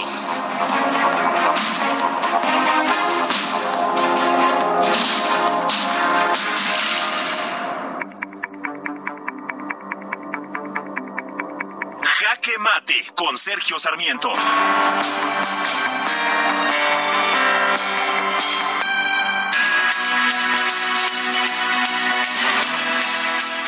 asombra, asombra a veces la cobardía de nuestros políticos. Los mismos diputados de Morena, del Partido del Trabajo y del Partido Verde, que impulsaron con mucha alegría la iniciativa que aumentaría las multas por injurias al presidente y a otros funcionarios públicos, súbitamente se trataron de disasociar de esta iniciativa en el momento en que el presidente dijo que él la vetaría, que no estaba de acuerdo y que él respetaba la libertad de expresión. Pero, pero además de la cobardía de decir yo no fui, por favor, eh, yo no voté o fue solamente una diputada en particular la que presentó la iniciativa, eh, lo que estamos viendo es también lo que hace esta idea de que hay que tener gente sin capacidad, pero muy leales en distintos cargos públicos. Resulta que los diputados, los diputados del partido Morena, de Partido del Trabajo y del Partido Verde no se dieron cuenta de que estas multas que ellos querían aumentar en la ley sobre delitos de imprenta eh, están en una ley que ellos mismos abrogaron hace apenas, ah, hace apenas unos, ah, unos meses, unos años. Eh, no se dieron cuenta de que, el de que el 26 de noviembre del 2020 el Pleno de la Cámara de Diputados, y a la que ella pertenecen, votó por, por abrogar esta ley sobre los delitos de imprenta. Y en ese entonces decían que era necesario abandonar la visión punitiva y de criminalización que la ley establece. Pues ahora resulta que ni siquiera se dan cuenta los diputados cuáles son las leyes que votan y cómo las votan. Trataron de aumentar las sanciones en una ley que ellos ya habían abrogado, que mandaron al Senado y pues que en el Senado nadie ha hecho nada al respecto de esta ley. El presidente López Obrador dice que él respeta la libertad de expresión.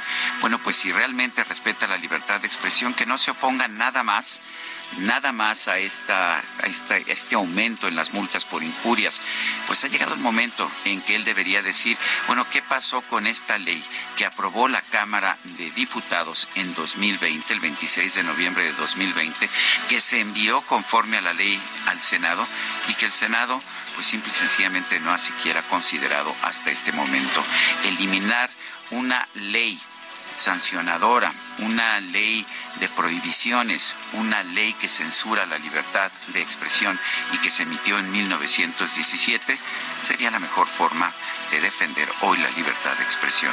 Yo soy Sergio Sarmiento y lo invito a reflexionar.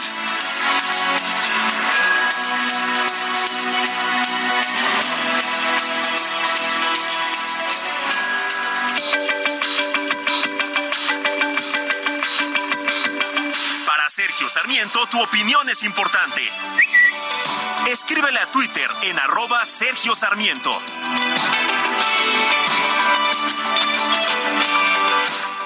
Este 16 de febrero se celebra el comienzo del carnaval, una festividad con presencia en muchas partes del mundo llena de colores, diversión y alegría. Es una fecha variable que depende del calendario lunar, ya que el inicio del carnaval tiene lugar el jueves anterior al miércoles de ceniza, que marca el comienzo de la cuaresma, y se le conoce como jueves lardero. El carnaval tiene como objetivo saturarse de fiesta y diversión justo antes de la cuaresma, una etapa de austeridad y abstinencia que simboliza el retiro de Jesús al desierto antes de comenzar su vida pública. Sin embargo, con el paso del tiempo, ambos periodos se han ido desvinculando. Alrededor del mundo hay carnavales muy famosos, como el de Río de Janeiro, el de Venecia y el de Colonia. En México destacan los carnavales de Sayula, Mérida, Ensenada, Cancún y Veracruz, entre muchos otros.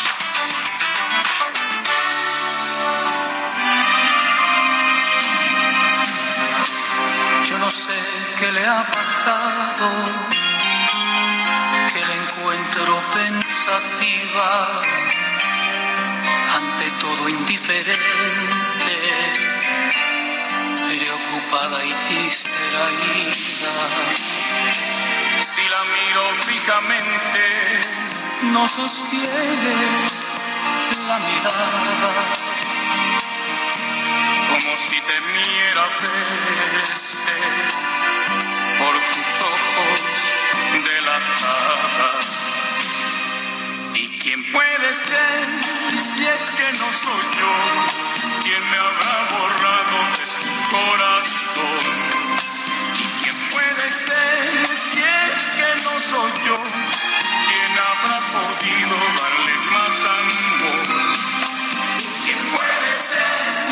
puede ser? Canta José José. La canción es original un, curiosamente es un artista de flamenco, Paco Cepero. Eh, la forma en que la canta José José completamente diferente. De hecho, Paco Cepero se la escribió directamente a José José. Pero qué tal, una gran canción. ¿Y quién puede ser?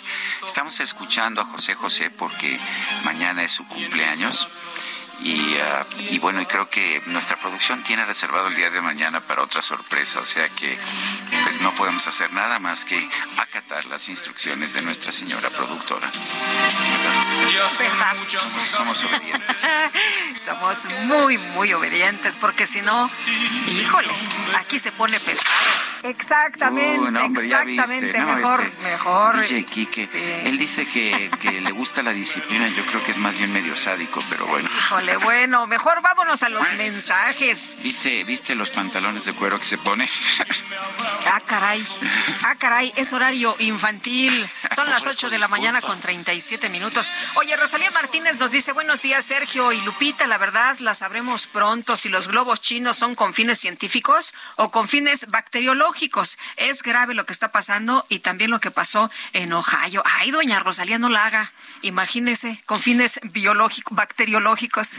Bueno, hasta este momento, no. De hecho, lo que ha dicho el gobierno de Estados Unidos es que era un globo espía, pero no había planteado que, que fuera un globo bacteriológico y creo que no tenía el equipo para hacerlo. Oye, y todo lo demás que se ha tirado, no tampoco son ovnis ni nada de esto, eh, que es basura espacial y algunos proyectos universitarios y en fin, otras cosas. Dice otra persona, siempre los felicito a ustedes, pero hoy quiero hacerlo a la producción. Son geniales. Mi cariño para todos. Luz María Rodríguez. La verdad tenemos una gran producción. Nos acompaña en verdad Lupita desde, desde otra empresa, otra emisora y la verdad es que pues estamos muy satisfechos y creemos que tenemos la mejor producción de radio que pueda uno tener. Estamos muy contentos. Muchas gracias a nuestros compañeros. Oye, nos dice otra persona, José Hernández Navarro de Cuautitlán. Buenos días. De Cuautitlán Izcalli, ¿eh? hay que aclarar. Ya no he escuchado al periodista Federico Arreola. Una consulta, ya lo quitaron de su lista de colaboradores y es así, excelente decisión. Un eh, dice que pues que, que apoya al presidente López Obrador. sigue siendo nuestro compañero eh, colaborador, los lunes. Los lunes está, los lunes está cerca de las 10 de la mañana. Usualmente es la última colaboración de, de, los lunes. Y siempre es interesante no tener distintos puntos de pues vista. Claro que sí, y escuchamos distintos distintos puntos. Es un periodista que tiene una gran trayectoria. Empezó allá en el norte, en ah, pues desde los años 90. Fue muy cercano a Luis Donaldo Colosio. Eh, posteriormente estuvo en el periódico Milenio, fundó el periódico Milenio junto con los dueños de, ese periódico. Él era el director editorial. Fundó SDP, que es el Sendero del Peje. Así empezó. Después se, convirtió en un SDP, Sendero del Peje. Eh, y que ahora pues, pues compró Televisa, tengo entendido el SDP, pero él tengo entendido que sigue siendo el director, pero por lo menos una parte sí es propiedad de Televisa. Y bueno, pues ha tenido mucho éxito en el desarrollo de medios y puede uno estar de acuerdo o no, pero hay una cosa que siempre voy a decir a favor de Federico Arreola, escucha los distintos puntos de vista, eh, conmigo usualmente está en desacuerdo, pero también es muy respetuoso de mis puntos de vista, igual que yo soy de su punto de vista. Yo comparto con él la idea de que hay que escuchar todos los puntos de vista y no solamente aquellos eh, que sean cercanos a los que a los que uno tenga. Son las 8 de la mañana con 40 minutos en el Congreso capitalino diputados del PAN advirtieron que el transporte público de la Ciudad de México merece una reestructuración y un enfoque de seguridad más amplio para sus usuarios. Esto después del choque de dos metrobuses el martes pasado. Cintia Stetti nos tiene el reporte. Adelante, Cintia. ¿Qué tal? Muy buenos días a ustedes y al auditorio. Pues así como lo comentas, los diputados del PAN en el Congreso Capitalino pues dijeron que se necesita una reestructuración y un enfoque de seguridad más amplio en el transporte público de la capital, ya que los accidentes por situaciones técnicas o humanas es una latente en el día a día. Esto después, como mencionas, pues de el choque de dos unidades de Metrobús en Avenida Hidalgo y Reforma, lo cual dejó un saldo de 20 heridos, ninguno de ellos grave. Comentarte pues que el diputado panista Luis Chávez García, quien también preside la Comisión Especial de Atención a Víctimas, manifestó su preocupación por la distracción de las autoridades para atender objetivos como la señalización, infraestructura vial, la capacitación, la inversión a mantenimiento y organización del sistema de movilidad. Por ello, solicitó al secretario de Movilidad, Andrés Layuz, hacerse presente en la calle, conocer las inquietudes de los trabajadores del transporte público del gobierno local y centrarse en una agenda de reestructuración. Por otra parte, pues Aníbal Cáñez, quien es secretario de la Comisión de Administración y Procuración de Justicia, dijo que es de vital necesidad que las víctimas de este choque, pues de ahí de Avenida Reforma e Hidalgo, no queden a la deriva y sean indemnizados con base a los términos del seguro de responsabilidad civil del viajero. Eh, comentarte pues que la, eh, la, la Dirección de General de Metrobús señaló que se está atendiendo a todos los heridos, hasta ayer quedaban solamente dos personas hospitalizadas, nada grave, y dijo que los seguros correspondientes de Metrobús están atendiendo a todas las personas lesionadas. Es en este momento la información que tenemos. Muy bien, pues uh, muchas gracias Cintia por, por el reporte. Seguimos pendientes, buenos días. Buenos días. Y la aerolínea Aeromar anunció ayer el cese definitivo de sus operaciones en México, Estados Unidos y Cuba debido a los problemas financieros que enfrenta. Ayer nos mandaban una fotografía donde, pues, en una de hoja blanca pegaron ahí un eh, informe y toda la gente se quedaba como muy desesperada y no le entendía bien a qué era lo que estaba pasando, incluso los propios trabajadores. Vamos a platicar con José Humberto Gual Ángeles, secretario general de la Asociación Sindical de Pilotos Aviadores de México, ASPA. José Humberto, ¿qué tal? Muy buenos días. Muy buenos días, Lupita, Sergio, un fuerte saludo, abrazo a ustedes en esta mañana muy triste para, para nosotros en el sector aeronáutico, para los trabajadores para todo mundo. Oye, pues los trabajadores, ¿no? Más de 600 trabajadores de Aeromar que ahora pues se quedan a la expectativa de qué es lo que va a pasar. Esta aerolínea que pues ya venía arrastrando estos problemas financieros, se habla de adeudos hasta más de 7 mil millones de dólares, pero ¿cómo ven ustedes la, la situación? Eh, mira, muy, muy complicada, muy triste. Eh, porque no son 600 trabajadores, son familias enteras que ayer en, la quincena eh, imagínate no haber podido llevar el sustento a sus casas.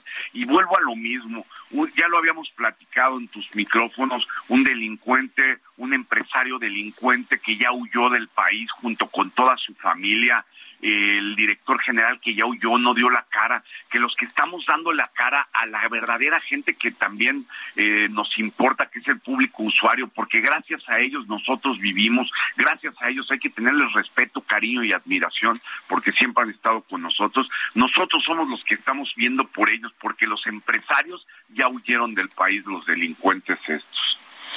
Eh, desde hace mucho tiempo se veía que pues que eh, Aeromar estaba en dificultades, estaba teniendo estaba teniendo problemas. Había algo que se pudiera hacer. ¿Y por qué dices que el dueño que huyó del país es un delincuente? ¿Qué fue lo que hizo eh, de manera incorrecta?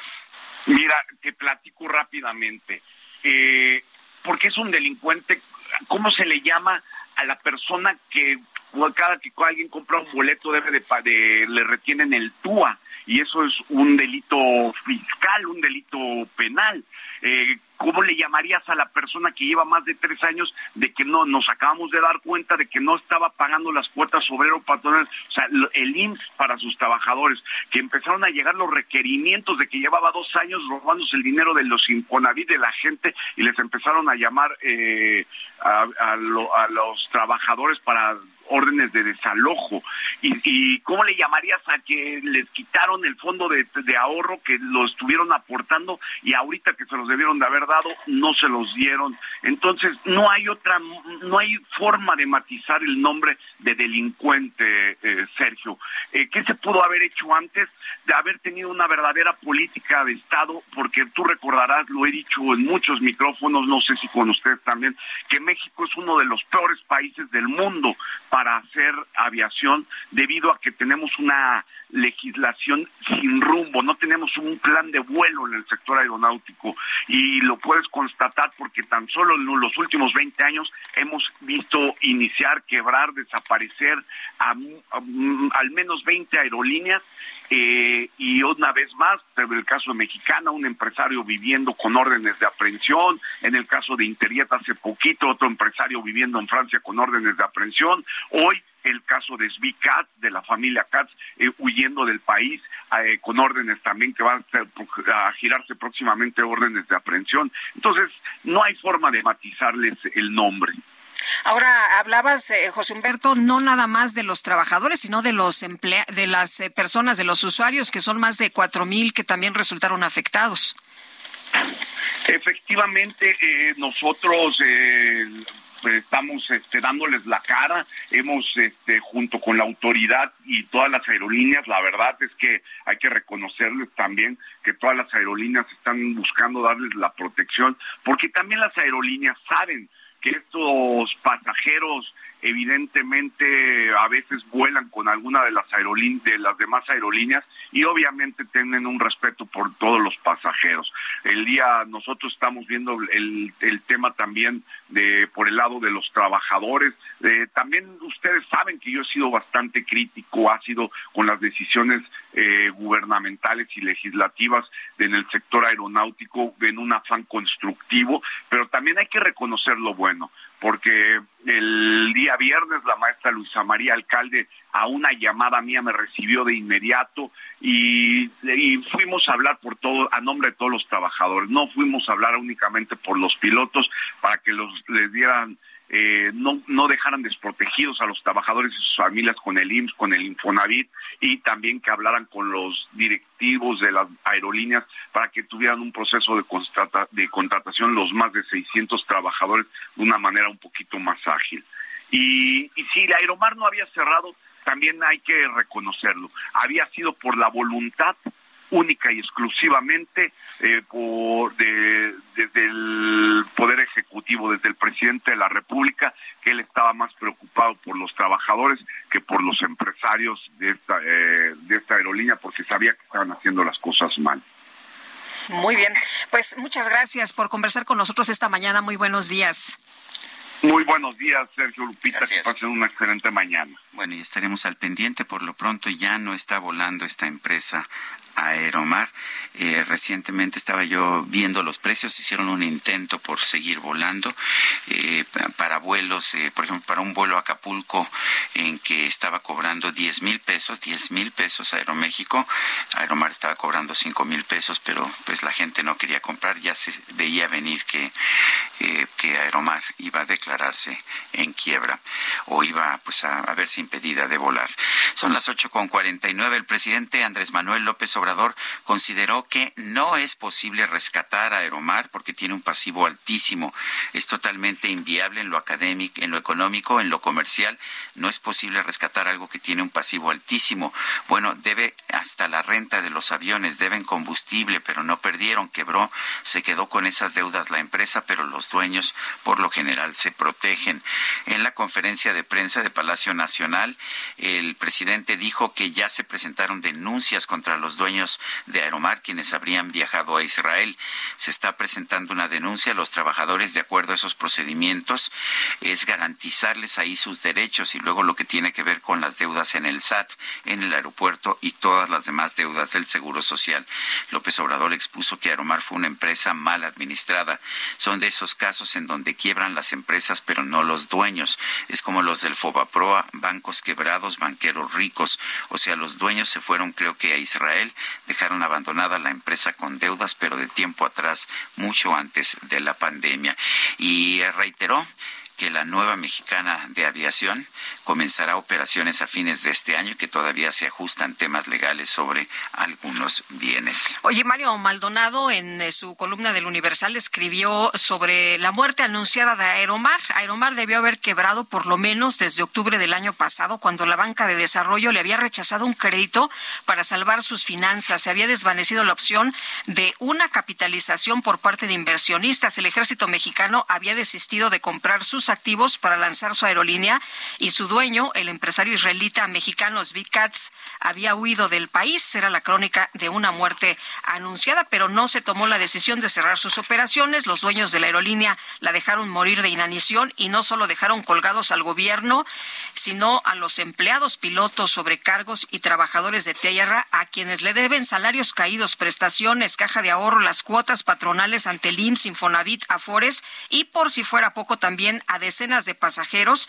que se quedaron sin poder viajar pues luego de este anuncio, ¿no? Que se habla que son 4.904 boletos para vuelos a realizarse entre el 15 de febrero y hasta noviembre próximo.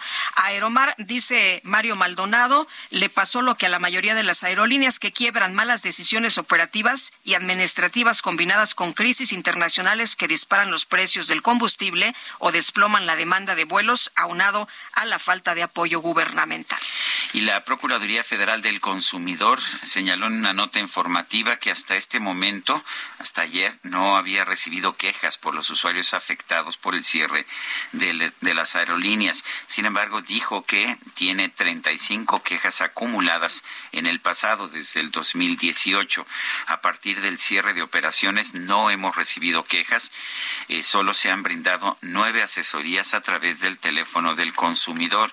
La aerolínea operaba 15 destinos y para este miércoles 15 de febrero informó de la afectación a 500 528 pasajeros.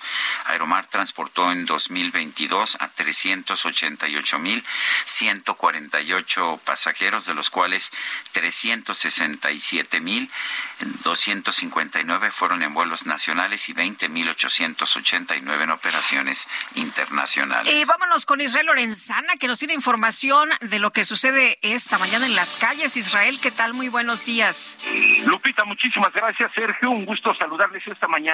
Pues maestros y trabajadores administrativos, todos ellos sindicalizados de las preparatorias del Instituto de Educación Media Superior de la Ciudad de México, se han ido a huelga a partir de hoy a las seis de la mañana en los 28 planteles que se ubican en las alcaldías de la Ciudad de México. Estos docentes y administrativos pues han colocado ya las banderas rojinegras afuera de los planteles y están pidiendo mejoras laborales. Se ven afectados más de 20 mil alumnos, los cuales esta mañana están sin clases. Se tiene previsto, Sergio Lupita, que hoy alrededor del mediodía se reúnan con las autoridades para intentar llegar a un acuerdo y con esto evitar que la huelga se alargue. En materia vehicular, estamos ubicados a través de la zona de Centenario, en las inmediaciones de Martín Carrera, esta con dirección hacia periférico. La circulación en términos generales es aceptable. Los contratiempos son en el sentido opuesto. Muchos problemas en materia vehicular en el paradero Martín Carrera. Hay que anticipar su paso por varios minutos. Esto con dirección hacia la zona de ferrocarril Hidalgo. Sergio Lupita, la información que les tengo. Gracias, Israel. Hasta luego. Son las 8 de la mañana con 54 minutos. Eh, voy, a, voy a salir del aire la próxima hora. Voy a estar en una reunión de trabajo a la que se unirá posteriormente Guadalupe Juárez. Y Guadalupe Juárez lo estará acompañando por la hora que resta de transmisión de este programa. Mientras tanto, vamos a una pausa. Regresamos. Le recuerdo nuestro número de WhatsApp 55 2010 96 47. Hasta pronto. Cuando quiero retenerla, ya son muchas ocasiones que al querer decir mi nombre, insegura titubea y mis sueños me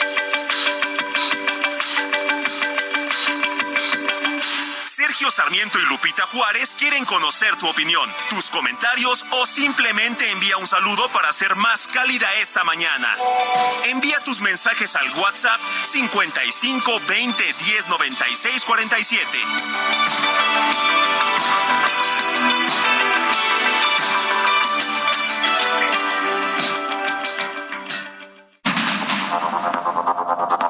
Continuamos con Sergio Sarmiento y Lupita Juárez por el Heraldo Radio.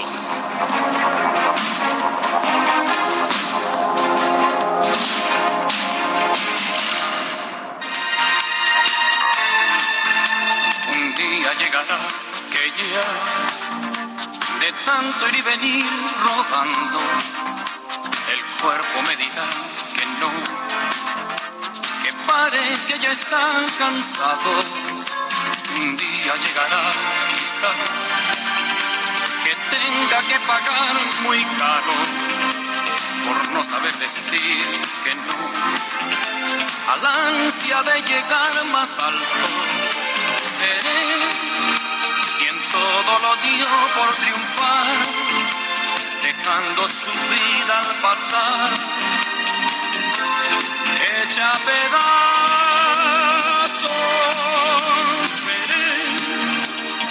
Así se llama Seré esta canción que nos canta José José. Buenos días, Sergio y Lupita, nos dice Fernando, nuestro amigo Radio Escucha. Si fueran tan amables de poner la canción de Seré, la cual es un relato de la vida de José José.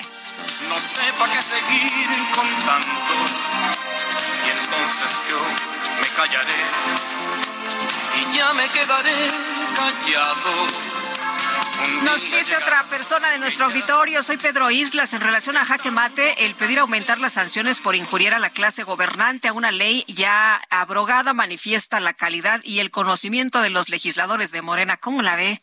Bueno, pues a veces da la impresión de que ni siquiera saben lo que están aprobando.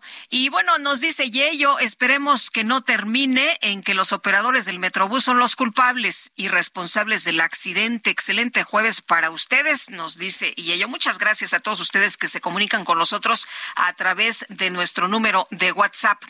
María Elvira Canchola, madre de Sofía y Esmeralda, quienes fallecieron al caer en una alcantarilla sin tapa en la alcaldía Iztacalco, desconoció y rechazó el acuerdo reparatorio que la Fiscalía General de Justicia de la Ciudad de México firmó con el padre de las víctimas. Teófilo Benítez es abogado de María Elvira Canchola y eh, abogado, le agradecemos que platique con nosotros esta mañana. Muy buenos días. Al contrario, a ustedes muchas gracias. Buenos días. Eh, Teófilo, cuénteme, por favor, y cuéntele al auditorio qué es lo que pasó. El padre eh, de estas jóvenes eh, llegó a un acuerdo con la Fiscalía General de Justicia de la Ciudad de México, pero nunca lo conoció María Elvira Canchola, su defendida. Así es, ella nunca tuvo conocimiento de ese acuerdo reparatorio, más aún porque pues ella nos comentaba que tiene más de 15 años que el señor pues se desatendió de sus propias hijas, ¿no? y que precisamente pues la timaña ahí que se que se usó pues fue que por parte de SEADI y del gobierno de la Ciudad de México pues hicieron a la búsqueda del señor para efectos de que hicieran o firmaran ese acuerdo reparatorio para que con eso pues presumieran que realmente ya habían hecho la reparación del daño lo cual pues es totalmente mentira ahora qué es lo que está pidiendo la señora María Elvira ella lo primero que pide es que se haga justicia, que se encuentre el culpable.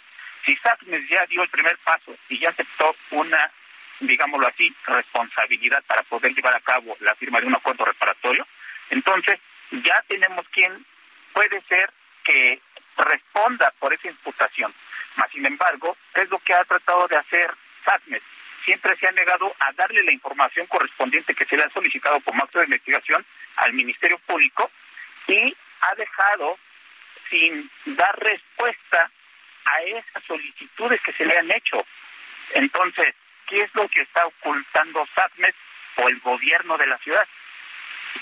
O sea, lo que la señora María Elvira Canchola necesita es información. ¿Usted como abogado necesita esa información? Mira, para la integración de la carpeta de investigación y encontrar quién es el responsable, pues se necesitan ciertas, ciertos documentos, cierta información, como sus manuales operativos, su estructura, quién era el que estaba encargado de poder llevar a cabo esa, esa supervisión y todo ese tipo de cuestiones. Y eso es lo que precisamente SACME se está ocultando, a pesar de que ya se le requirieron en diversas ocasiones por parte del Ministerio Público, esa, esa información no la ha exhibido. ¿Y cuál es el argumento? ¿Por qué no se los dan? Simplemente no contestaron, mm. simplemente. Y ya en repetidas ocasiones se ha solicitado toda esa información. Ahora, eh, abogado, ¿qué beneficios ha recibido el, padre de, las eh, víctimas? Pues solamente a nosotros se nos informa del acuerdo reparatorio, pero el acuerdo reparatorio conlleva pues, cierta ayuda económica, ¿no? Entonces, ahí es donde nosotros ya no tenemos acceso. Eh, nada más exhibe el documento en la carpeta de investigación de que ya se ha hecho ese acuerdo con la persona. Ahora tengo entendido que el papá de, de Sofía y de Esmeralda eh, iba el día del accidente con ellas. Eh, vamos, eso es algo que también no no se ha dicho o no se aclaró por parte del vocero de la propia fiscalía, ¿no?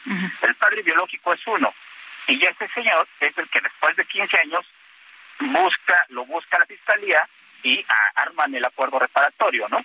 El padrastro, digámoslo así, es quien iba con ellas. Ah, el, el, quien llevó a cabo toda esa... esa este, o sea, quien, quien trató de salvarlas, quien trató de ayudarlas, quien, quien eh, dio información de manera inmediata a las autoridades, quien pidió auxilio fue el, el, padrastro de estas jóvenes. Así es, no el padre biológico, al contrario, el padre biológico fue el que buscaron para poder llevar a cabo un engaño, digámoslo así, donde se decía o donde se dijo a toda la ciudadanía que ya habían llevado a cabo un acuerdo reparatorio de este asunto. Pero sería entonces con la persona equivocada. Así es, así es. Bueno, pues eh, eh, abogado, ¿y qué es lo que sigue? ¿Qué es lo que ustedes van a seguir eh, haciendo? ¿Qué, qué, ¿Cuál es el proceso? Pues mira, la señora Elvira lo que, lo que desea es que se siga dando continuidad, que se siga llevando a cabo la investigación correspondiente para que se diga quién es el culpable y con eso ya descansa. Y es como toda madre, toda madre quisiera saber pues, quién fue lo que pasó. Al final de cuentas ella lo que está pidiendo es justicia. Y así después procede un acuerdo reparatorio y ella lo desea, pues se llevará a cabo. Muy bien, pues eh, Teófilo Benítez, abogado de María Elvira Canchola, muchas gracias por platicar con nosotros esta mañana. Buenos días. Al contrario, muchas gracias a ustedes. Buen día. Hasta luego. Son las nueve ya con siete minutos.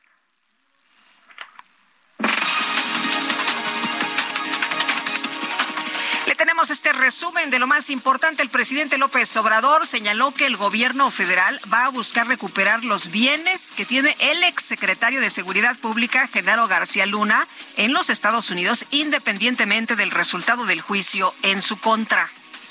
no vamos a permitir fácilmente que esos bienes, como era la costumbre, que son bienes que pertenecen a México, se queden en Estados Unidos. O sea, es recuperar, que es lo más importante de todo, lo mal habido.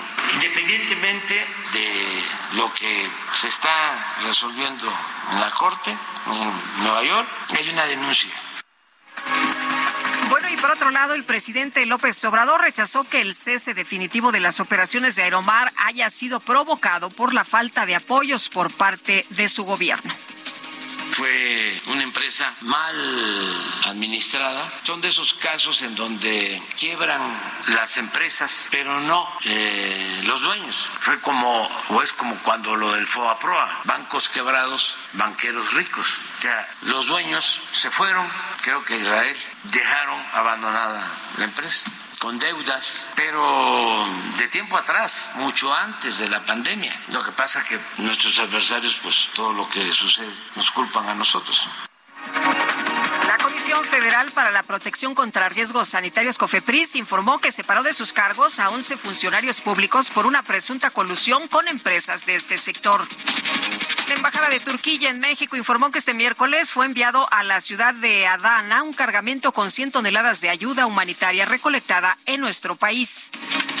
Y el gobierno de Turquía dio a conocer que planea demoler alrededor de 50 mil edificios. ¿Se imagina usted esta cantidad de construcciones? Bueno, pues todos estos sufrieron daños graves por los terremotos que afectaron ese país la semana pasada. Este miércoles se registró un nuevo tiroteo en un centro comercial del Paso, Texas. Las autoridades locales confirmaron un saldo de una persona muerta y tres heridos. Si te vienen a contar cositas malas de mí, manda a todos a volar, diles que yo no fui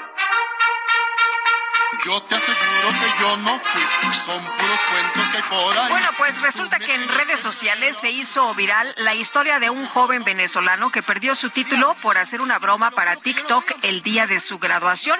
Este muchacho grabó un video con sus amigos afirmando que se habían graduado de la carrera de enfermería sin tener los conocimientos necesarios. La universidad le ordenó disculparse y tomar un curso de nivelación, pero él dijo no, él se negó por lo que su título fue anulado. Y a ti te dicen el yo lo vi, tú me tienes que creer a mí. Me gradué sin saber inyectar. Me gradué sin saber dosificar. Me gradué y no sé qué novia. Me gradué sin saber los signos vitales. Me gradué copiándome los exámenes. Desde México, para el mundo entero. La micro deportiva.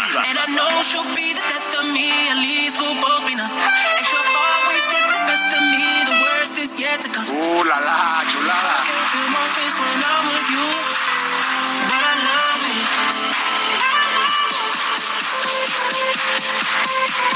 Y a ellos si se la pierden, porque aquí hay cosas interesantísimas. Efectivamente, en la micro deportiva siempre hay cosas interesantísimas. Julio Romero, ¿cómo estás? Muy buenos días. Mi querida Lupita, muy bien, muchas gracias, muy buenos días, amigos del auditorio, qué placer saludarles. Conozco a alguien que tenían que haberle invitado a ese reto, fíjate, el de las... Me gradué plagiando. Bueno, oye, eh, la tenían que haber invitado, ¿no? Ay, ay, ay, Pero ay, bueno. Pero bueno, bienvenidos a esta micro deportiva. Arrancamos echando lámina informativa y arrancamos con el fútbol mexicano, jornada 7, continuación de la jornada 7. Y el equipo de los Rayados del Monterrey sigue como caballo de Hacienda, venció 2 por 0 a los Gallos Blancos del Querétaro. Con este resultado, el equipo de Monterrey mantuvo el liderato general de la competencia. Llegaron ya a 18 puntos con esta victoria. Mientras tanto, las Chivas, las Chivas lograron su primera victoria en casa, batallaron de más, pero vencieron dos goles por uno a los Cholos de Tijuana. En este duelo se dio cita el nuevo técnico de la selección nacional, Diego Coca, quien habló para las redes sociales de Chivas.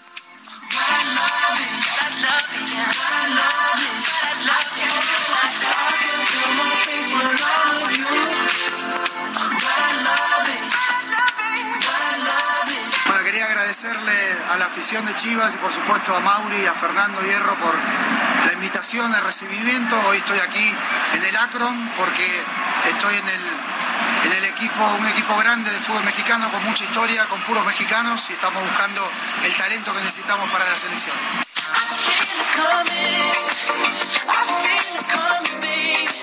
Bueno, Diego Coca, que de manera polémica llegó a la dirección técnica de la selección. Ya en lo deportivo, las Chivas ganaron gracias a un doblete de Víctor Guzmán, marcó dos penaltis. Víctor Guzmán agradeció a todos sus compañeros dentro del terreno de juego, ya que todos tuvieron un desempeño muy parejo.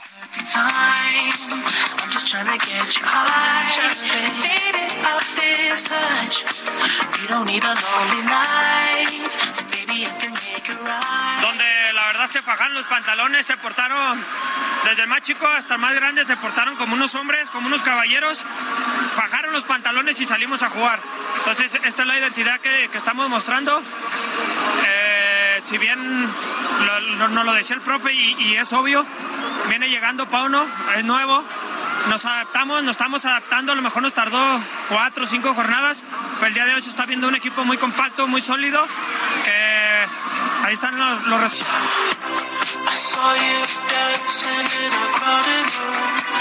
Bueno, las palabras de Víctor Guzmán, mientras que los rayos de Necaxa eh, vencieron tres goles por uno a los Pumas de la universidad. Estos Pumas que se han comido siete goles en dos partidos de visita. La verdad es que Pumas no camina.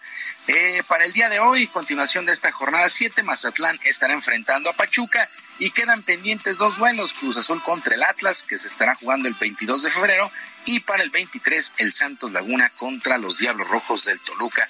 Mientras tanto, octavos de final, duelos de ida de la Champions League, el equipo del Benfica se impuso de visita 2 por 0 a las Brujas, mientras que el Borussia Dortmund superó 1 por 0 al Chelsea.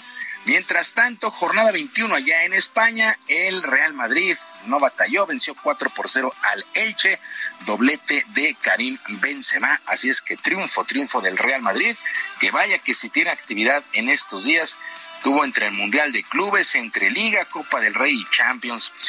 En otras cosas, los británicos Lewis Hamilton y Josh Russell fueron los encargados de presentar el nuevo W14 auto con el que la escudería Mercedes quiere pelear de nueva cuenta el título de la Fórmula 1 de automovilismo la próxima temporada. El auto es principalmente negro con las clásicas tiras en verde y los patrocinadores distribuidos en la carrocería. En el 2022 Mercedes solamente ganó una carrera en Brasil con George Russell y de manera sorprendente el siete veces campeón del mundo Lewis Hamilton no obtuvo un solo triunfo. Y luego de conocerse el roster con el que México disputará el próximo Clásico Mundial de Béisbol, la carta fuerte en el picheo será el sinaloense Julio Urias de los Dodgers de Los Ángeles. El propio Urias destacó lo balanceado que está este equipo para el compromiso.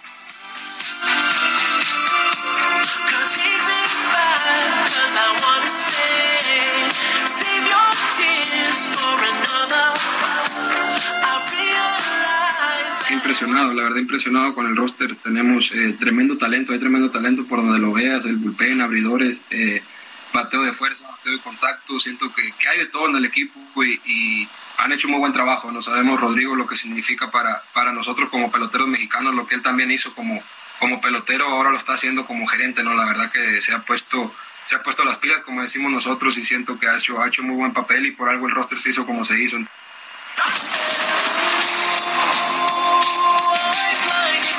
Julio Urias, Julio Urias, quien estuvo peleando el trofeo Cy Young la pasada campaña. La verdad es que sí le hizo una selección bien interesante en el bicho con el propio Urias, José Urquidi, Luis César. En fin, mucha suerte. México estará debutando el 11 de marzo contra Colombia allá en Arizona. Y miles de fanáticos se dieron cita a las principales calles de Kansas City para celebrar el segundo título de Super Bowl en cuatro años, luego del triunfo de los jefes sobre Filadelfia en la edición 57 el pasado domingo, en camiones descapotables y encabezados por el MVP, el mariscal de campo Patrick Mahomes y el entrenador Andy Reid, pues la fiesta fue en grande. En uno de los tramos de este desfile, el dueño del equipo Clark Hunt tomó entre sus manos el trofeo Vince Lombardi y lo levantó en señal de triunfo y ante la euforia de la gente. Posteriormente se lo pasó a sus jugadores para que hicieran lo mismo. En el discurso, el, el propio Mahomes señaló que este equipo está marcado a ser una dinastía que arranca con este campeonato pues sigue la fiesta allá en Kansas por este triunfo que obtuvieron los jefes sobre las Águilas de Filadelfia en el Super Bowl. Lupita, amigos del auditorio, la información deportiva este jueves, que sea un extraordinario día para todos. Muchas gracias, mi querido Julio Romero, también que sea un gran jueves para ti. Muy buen día para todos.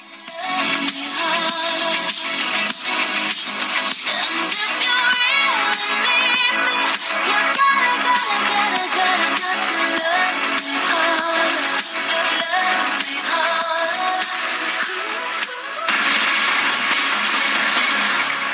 Oiga, qué buena música traía esa micro, esa micro deportiva. Bueno, usted sabe que el gobierno de Daniel Ortega despojó de la nacionalidad nicaragüense a 94 personas críticas de su régimen, entre ellas a los escritores Sergio Ramírez y Yoconda Belli. Yoconda Belli ha escrito esta madrugada en su cuenta de Twitter, eh, y te amo, patria de mis sueños y mis penas, y te llevo conmigo para lavarte las manchas en secreto, susurrarte esperanzas y prometerte curas y encantos que te salven. Es un fragmento de un poema completo que ella ha estado subiendo en su cuenta de Twitter. Pues terrible, terrible lo que está ocurriendo allá en Nicaragua. Y vámonos ahora con Antonio Bautista, coeditor de Estados en el Heraldo de México. Toño, ¿cómo te va? Muy buenos días. Lupita, buenos días, muy buenos días. Bueno, pues la Secretaría de Desarrollo Urbano y Medio Ambiente de Tamaulipas advirtió que hay más de 3 millones de llantas solo en la franja fronteriza que integran los municipios de Matamoros, Reynosa y Nuevo Laredo, los cuales están eh, no solo en centros de acopio, sino en basureros clandestinos, arroyos y otros lugares. La disposición final de los neumáticos en México es uno de los problemas ambientales más difíciles de resolver. En Ciudad Juárez, Chihuahua, por ejemplo, el número de llantas usadas aumentó en el relleno sanitario casi el doble de lo que va de la actual administración pues pasó de 650 mil en 2021 a 1.200.000 neumáticos a principios de este año, de acuerdo con datos de la Dirección de Ecología Municipal. Se calcula que en México se desechan 50 llantas por minuto, lo que da una cifra aproximada de 40 millones de toneladas de neumáticos cada año. De esta cantidad, alrededor de 10 o 12% se recicla o se utiliza en la generación de energía o se queda en los depósitos, como en el caso de Ciudad Juárez. Esto quiere decir que el 90% de las llantas son abandonadas en las calles o tiraderos clandestinos, a cielo abierto, en cañadas, ríos, carreteras y cualquier otro lugar. Este desecho descontrolado se convierte en un factor de riesgo para la salud pública, no solo porque puede generar incendios, sino también porque es el hábitat ideal para roedores e insectos como los mosquitos que pueden provocar enfermedades como dengue, zika y chikungunya. Durante la pandemia, la industria llantera tuvo repercusiones fuertes por el paro de actividades, que representó en 2020 una reducción de 44% de su producción, pero la eliminación de los neumáticos no se detuvo. La Ley General para la Prevención y Gestión de Residuos establece en el artículo 96 que entidades y municipios deben gestionar, ponerse de acuerdo para la disposición final de los residuos sólidos urbanos y en el caso de las llantas, pues la coordinación no logra controlar la cantidad de material que se desecha cada día en el país. Si bien hay programas para impulsar el acopio de estos materiales en cada entidad, muchas llantas se quedan sin el tratamiento adecuado. De acuerdo con productores, las llantas, elemento indispensable para la movilidad en la actualidad, se compone de 19% de caucho natural y 24% de caucho sintético y para producirlas se necesitan de 32 a 100 litros de petróleo, dependiendo si es para automóvil o trailer. No se desintegran y cuando se quedan amontonadas liberan sustancias químicas como gas metano, el azufre, el óxido de zinc, el silicio, el cadmio, lo que altera el agua, el suelo, el aire, y más cuando se queman, que es algo que se acostumbra a hacer en muchos lugares, sobre todo en diciembre. Tienen además carbono, acero y fibras textiles. Los procesos actuales para reciclar una llanta incluyen su uso como combustible para cementeras o se trituran para hacer impermeabilizantes, pesas, adoquines, balones y hasta zapatos. Pero para lograr aprovecharlas hay que ponerlas en el sitio adecuado. Así el panorama de las llantas, Sergio Lupita, buenos días. Muchas gracias, Toño. Pues qué preocupante esto que nos estás eh, exponiendo, ¿no? La situación muy grave por el tema de la contaminación. Así es, y sobre todo en época de lluvia que ya, ya se aproxima, eh, un mosquito puede ser 300 huevos que sobreviven en estos lugares donde se llega el agua de lluvia y incluso sin ella pueden sobrevivir y pues genera enfermedades y vemos los vemos ya los índices tanto de dengue como de zika como de chikungunya que pueden provocar. Pues un montón de broncas. Muchas gracias, Toño. Muy buenos días. Muy buenos días. Hasta luego. Y vamos ahora con Javier Ruiz a las calles. Javier, ¿qué nos tienes esta mañana? Buenos días. Hola Lupita Sergio, ¿qué tal? Excelente mañana. Pues información Lupita de la zona norte y es que hay que mencionar que pues justamente el día de hoy pues se lleva a cabo la audiencia del exdirector de Petróleos Mexicanos, Emilio Lozoya. Hay que recordar que en él pues pesan eh, dos carpetas de investigación, principalmente por el caso de agronitrogenados y también por el caso de OEDEX. El día de hoy, pues justamente se lleva caso, a cabo ese caso de agronitrogenados. Hay que recordar que pues eh, su defensa estuvo pidiendo eh, de términos para que pues justamente se recabara toda la información. Y pues justamente hace un mes eh, solicitó el último que se dio el juez para pues eh, justamente culminar con esta eh, esta carpeta de investigación, si sería imputado, si pagaría, y lo que nos han referido únicamente, pues, eh, Miguel Ontiveros, el abogado, es que están buscando, pues, eh, tratar de solucionar un daño eh, reparatorio, únicamente por el momento por el caso de agronitrogenados. Se habla de más de 10 millones de dólares. El día de hoy, pues, estarán escuchando justamente, pues, el juez qué propuestas tienen. Al parecer, lo que nos ha referido, nos ha adelantado que al parecer, pues, sí lo van a a, aceptar, únicamente están viendo eh, cómo se estaría pagando este dinero, a cuánto asciende, ya está fijado en las carpetas de investigación, sin embargo, no se ha dado a conocer, lo que nos han mencionado que ellos ya tienen pues los fondos y también pues principalmente inmuebles que estarían dando, pues eh, que se estarían quedando como pago pues a las autoridades. Eh, se espera que en las próximas horas pues termine pues esta, esta audiencia y estén dando alguna alguna postura, Lupita. Muy bien, Javier, regresamos contigo. Gracias, buenos días. Estamos atentos, hasta luego, buen día. Nosotros hacemos una pausa, pero regresamos de inmediato.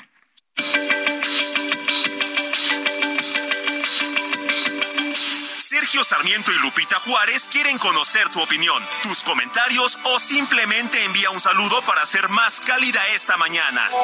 Envía tus mensajes al WhatsApp 55 20 10 96 47.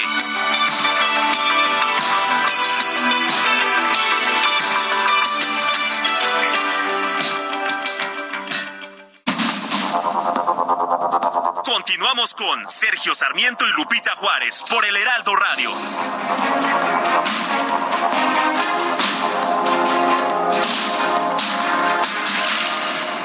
Gastrolab, historia, recetas, materia prima y un sinfín de cosas que a todos nos interesan. Amigos del Heraldo Radio, soy el chef Israel Arechiga de Gastrolab y unos amigos del norte, amigos de Gastrolab, nos hicieron favor de pasarnos esta receta de una discada norteña justo para compartirla y que si no saben dónde la pueden ver paso a paso, ya saben que en gastrolabweb.com vamos a tener todo bastante, bastante bien explicado. Los ingredientes van a ser dos kilos de carne de res, un kilo de carne de cerdo, medio kilo de tocino, medio kilo de salchichas, pueden ser de pavo, un kilo de chorizo, que también puede ser de cerdo de pavo, cuatro piezas de cebolla blanca, dos dientes de ajo, ocho piezas de jitomate, cilantro, que es fundamental para esta receta en particular, sal y pimienta, tres latas de cerveza tibias, de preferencia que sea cerveza lager, y tortillas de harina. Ahora sí, como se los dije desde el principio, cada quien puede tener su versión o su receta, pero nuestra variante de discada norteña no va a dejar indiferente a nadie y estoy seguro que la van a disfrutar. Les recuerdo, en gastrolabweb.com encontramos todo el procedimiento.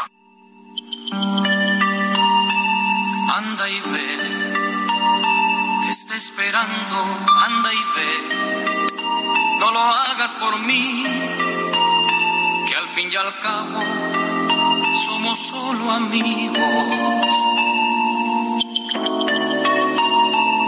Anda y ve, te veo nerviosa, anda y ve, y que sientas con él lo que en su día tú sentías conmigo.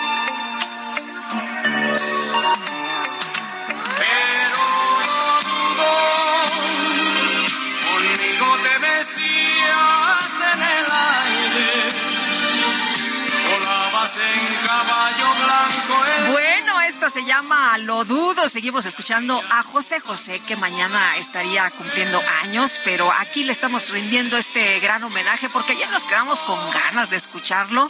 Así que mucha gente disfrutándolo aquí con nosotros en este espacio de Sergio y Lupita. Nos dice la señora Clarita, jamás he logrado que pasen uno de mis mensajes, los que envío, sea cual sea el tema. Hoy es mi cumple 79, tal vez se apiaden y sí me envíen una feliz, una felicitación, un feliz cumpleaños con mucho gusto. La señora Clarita, le mandamos un fuerte abrazo y no le cantamos las mañanitas porque ya ve que eso de la cantada no es lo nuestro, pero le mandamos los mejores parabienes. Eh, dice otra persona en el auditorio, Juventino Anaya, desde Apodaca, Nuevo León. Hola, buenos días, Sergio y Lupita. Aunque digan que el maíz transgénico es muy bueno, solo quiero poner ejemplo el caso del jitomate. En la mayoría de los más elegantes restaurantes de Estados Unidos prefieren el jitomate mexicano, más de las áreas en que se tiene la seguridad no se ha modificado genéticamente, amén de la gran variedad de productos agrícolas. Bueno, pues ahí está las opiniones de nuestros amigos del auditorio. Y está con nosotros aquí en la cabina Eduardo Rivera, alcalde de Puebla. Qué chula es Puebla, qué linda. Me encanta, Eduardo, ¿cómo estás? Muy contento de estar aquí contigo, mucho gusto y también, por supuesto, todo el gran, gran auditorio que, que te escucha. Oye, pues cuéntanos, me estás presumiendo unos datos muy interesantes del turismo que ha llegado. Eh, eh, seguimos recibiendo muchos turistas en Puebla Capital. Tenemos más de 3 millones de turistas que hemos recibido tan solo en un año, Lupita, dicho además por Datatour. Tenemos además grandes eventos. Traemos el Campeonato Nacional de Pádel en mayo o tenemos el Campeonato Mundial de Fútbol 7 que vendrá en septiembre. Vienen 34 países.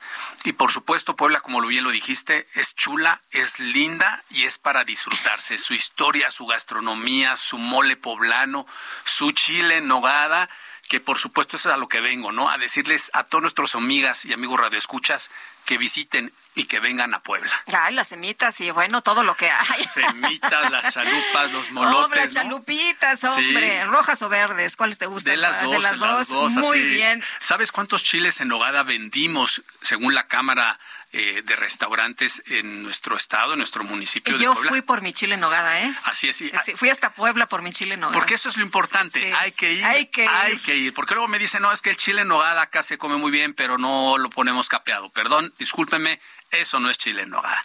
Para probar y disfrutar el chile en nogada. Una discusión. Así es, hay que ir a Puebla. Cuatro millones Cuatro de millones. chiles en nogada la temporada anterior. Que esa temporada es exactamente durante agosto y durante septiembre. En octubre además viene el mole de caderas, pero también el típico mole poblano, que además el mole que conocemos en México viene de esa historia de la época colonial, cuando un virrey quería disfrutar un platillo suculento y se prepara el mole poblano, ¿no? Antes viene también con el antecedente prehispánico, preparaban ahí los chiles, los, los molían. En la época colonial unas monjas lo, lo combinan con el chocolate y surge el mole poblano que también es delicioso. Oye, y además de la gastronomía, la riqueza cultural a mí me impresiona. O sea, en una calle puedes encontrar muchísima, te puedes llevar, no sé, todo el día, todo el día, ¿no? Está la Casa del Alfeñique, luego llegas al centro, está la catedral, luego llegas a la Palafoxiana, en fin, es, el Museo Amparo. nombre. Para que tengamos una idea. La Casa de los Muñecos. La Casa de los Muñecos. La catedral es, por ejemplo, de las más grandes de México, la que tiene las torres más altas, no solamente de México, sino también de América. La Catedral de Puebla es más grande que, de hecho, de la, de la Ciudad de México. Fíjate que yo soy de Zacatecas y la Catedral de Zacatecas es hermosa, pero cuando vi la Catedral de Puebla me impresionó. Es impresionante. Es uno de los puntos más importantes y más visitados también del turismo. Turismo, además, que recibimos por supuesto de la Ciudad de México, del Estado de México, de toda el área metropolitana, diferentes partes del país, pero estamos recibiendo turismo también de Estados Unidos, de Canadá, de Europa, de Sudamérica. He recibido yo personalmente turistas que vienen desde Corea o desde China porque quieren. ¿Estamos siendo atractivos entonces? Sí, por supuesto, estamos siendo atractivos y quiero decirte que además, lo mencionabas tú muy bien, el arte, la cultura. El centro histórico es el segundo más grande después de la Ciudad de México pero en cantidad de edificios catalogados históricos, Puebla tiene más que la Ciudad de México. 2.619 edificios catalogados. Como tú dices, puedes ir caminando, te va sorprendiendo, por supuesto, de su arte, de su cultura, pero también de muchos de los museos que pueden ir a disfrutar eh, todos y cada uno de los visitantes. Oye, y además el turismo es para todo el mundo, ¿no? Eh, eh, hay precios muy accesibles, encontramos de, de, de todo. De todo. Hay hoteles de diferentes, por supuesto, categorías. Tenemos, por supuesto, ahora de estos hoteles saludables, wellness, ¿no? Que están de moda, ¿no? Tenemos hoteles de cadenas turísticas importantes. De gran turismo. De gran turismo, ¿no? Y tenemos, por supuesto, hoteles accesibles para todas aquellas personas que quieran acudir, ¿no? Entonces, sí hay ese tipo de categorías. Y restaurantes, por supuesto, también tenemos todo tipo de restaurantes, comida, ¿no? Como insisto, la que conocemos, los dulces, que te traje aquí algunos. ¡Qué delicia! ¡Qué delicia! No, hombre, ya estoy, no les vamos a contar estoy esperando que se termine el programa. Así es, no les vamos a contar aquí a nuestros amigos escuchas porque este, no sé si ya desayunan, pero indudablemente los dulces poblanos se les van a antojar. Son deliciosos. Oye, y cuéntame una cosa, cuando llegaste a Puebla, ¿cuáles fueron los principales problemas a los que te enfrentaste? ¿Cuáles son los eh, retos que tienes? y qué es lo, más relevante que se ha hecho hasta el momento. ¿Tienes que cuánto tiempo? Llevo un año, tres meses. Cachito, ¿verdad? Un año, un año cachito. Pues uno de los retos, este, Lupita, fue ordenar nuestro centro histórico. Cuando yo llegué, el centro histórico estaba abandonado, había cuatro mil, cinco mil ambulantes. Pues eso no te invita al turismo.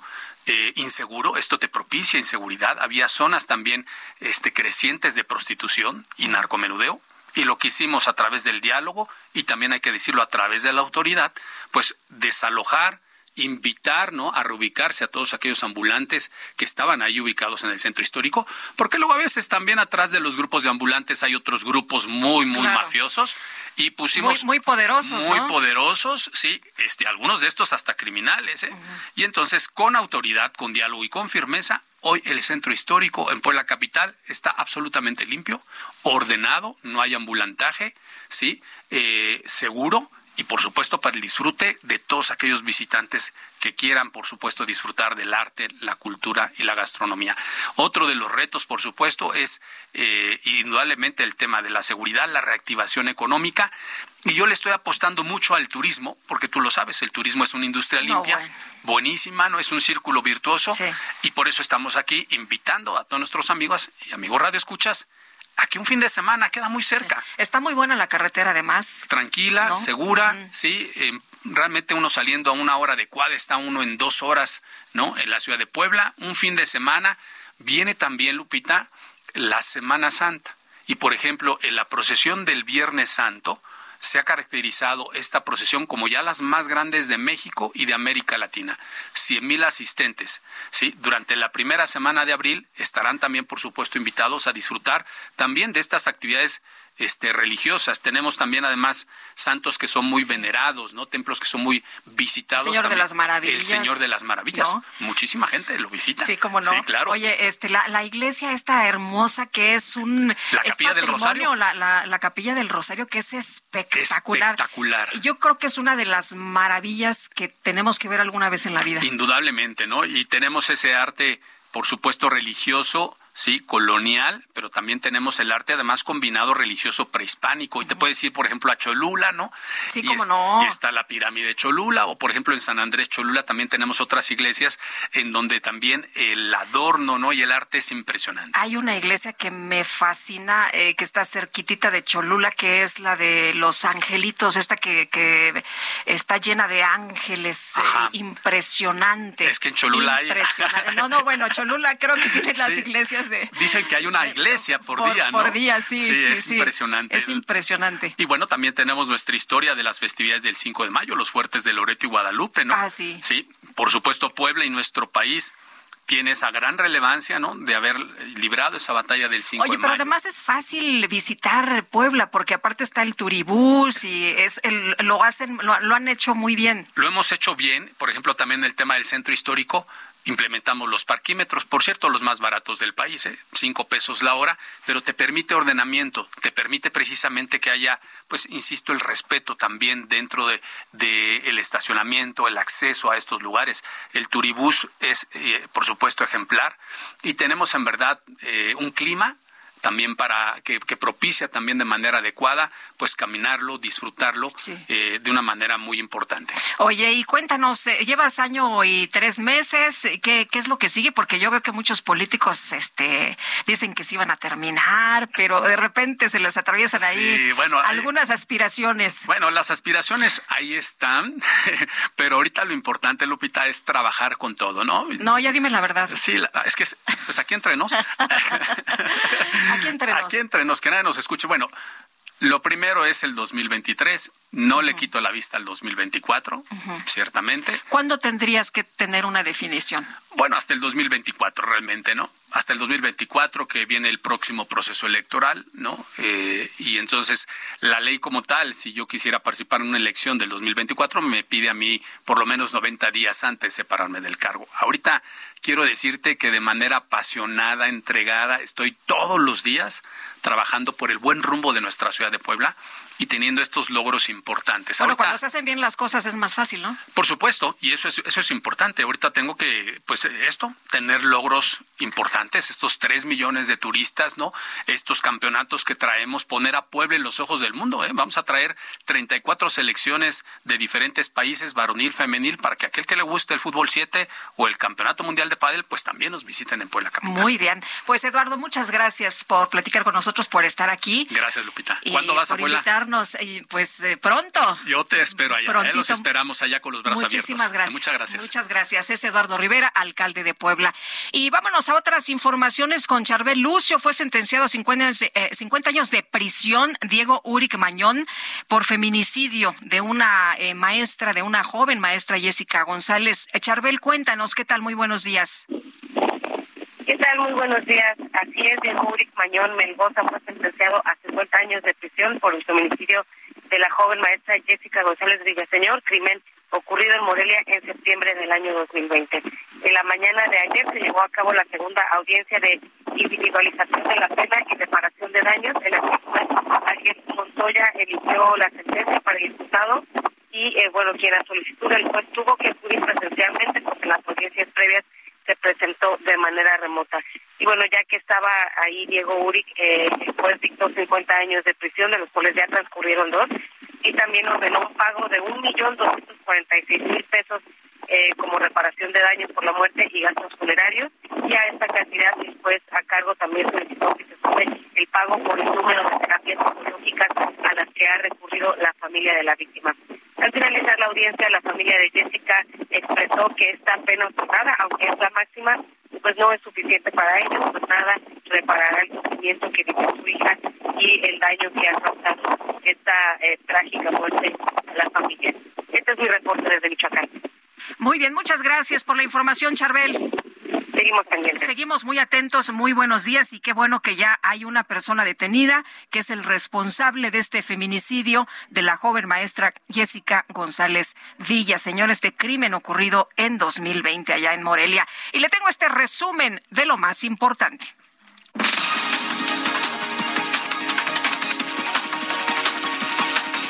Y esto es lo que se ha generado en las últimas horas. Esta mañana el presidente López Obrador denunció que la compra del avión presidencial José María Morelos y Pavón fue un fraude completo desde el punto de vista técnico y administrativo.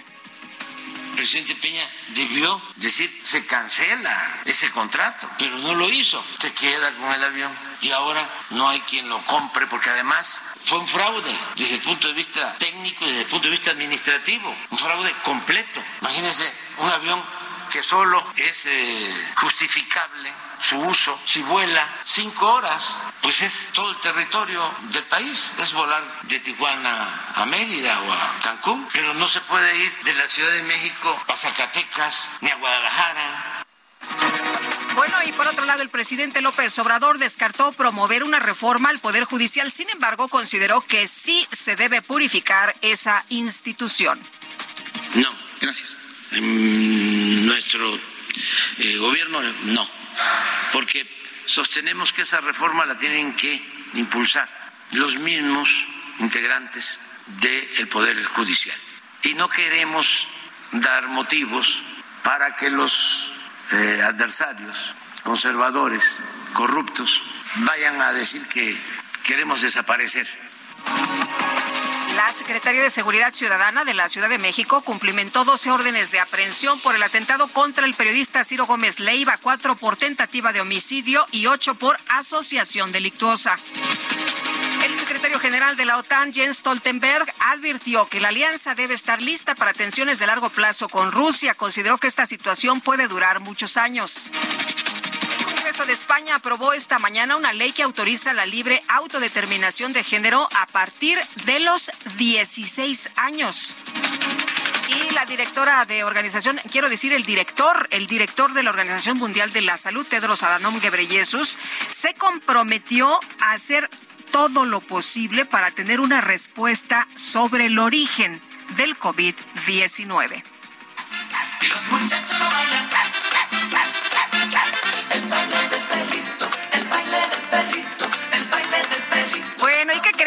multimillonario Elon Musk publicó una fotografía en redes sociales para presentar a su sucesor en la dirección general de Twitter. En la fotografía se observa ¿A quién cree usted? Sí, pues a su perro Floki, de raza Shiba Inu, sentado detrás del escritorio de su oficina, con un chaleco, camisa, corbata y también unos anteojos. ¿Por qué no? El empresario aseguró que este CEO es mucho mejor que el otro. También afirmó que es muy bueno con los números.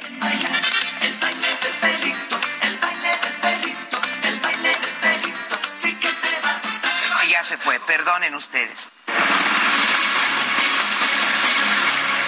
Bueno, y José Manuel López Velarde eh, está con nosotros vía telefónica y nos invita al teatro, a nosotros que somos teatreros. José Manuel, ¿cómo te va? Muy buenos días.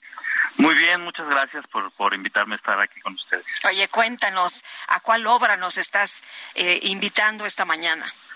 Pues los estoy invitando a ver o podrías besarme, una obra de teatro que se presenta en la teatrería, en la colonia Roma eh, tenemos funciones viernes, sábado y domingo, viernes a las ocho y media, sábado a las siete y domingo a las seis. Es una obra de teatro eh, muy interesante porque habla de la relación de pareja de dos hombres desde los años 70 hasta los 2030, es decir, eh, desde sus 18 años hasta sus ochenta y tantos años. Y esta, y esta pareja está interpretada por dos actores en sus 50 años y dos puppets que son una versión de ellos de jóvenes, este, dos puppets de madera eh, eh, y dos puppets que también son sus versiones de viejos. Eh, cuenta la historia de los primeros días, los primeros meses de la relación de estas dos personas y las últimas semanas también. y hay una especie de viaje por, por, por el pasado, por, por los temores, por los sueños de, estos, de esta pareja.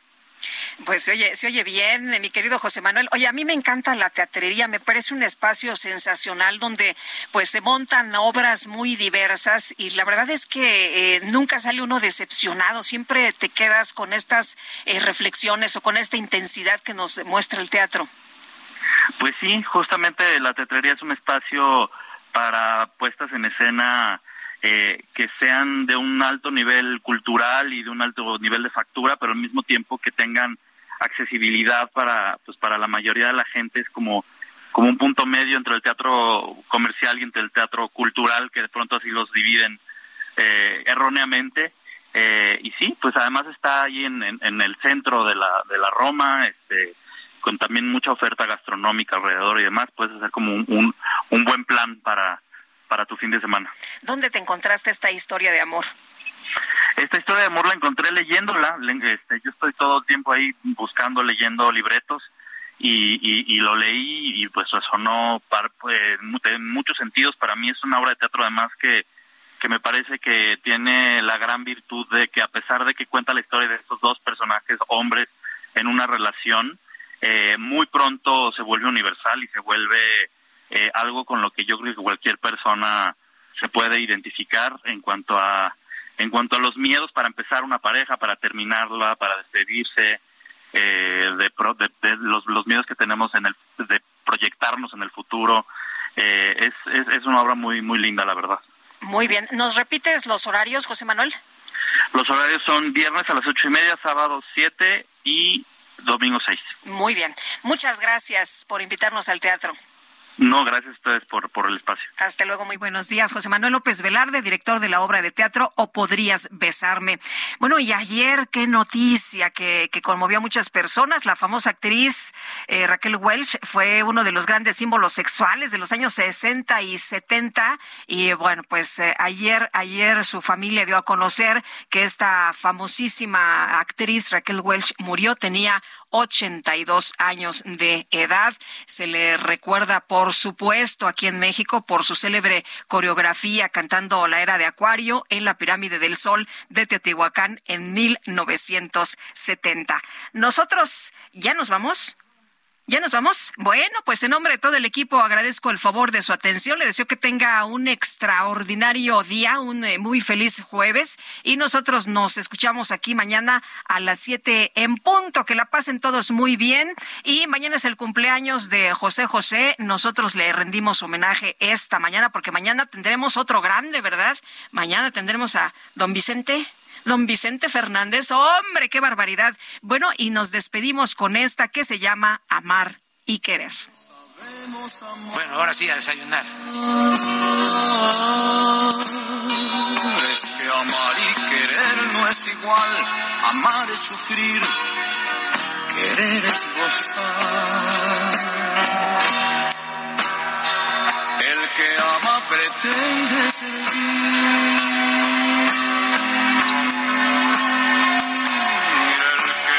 Su vida la da. Y el que quiere pretende vivir y nunca sufrir, y nunca sufrir. El que ama no puede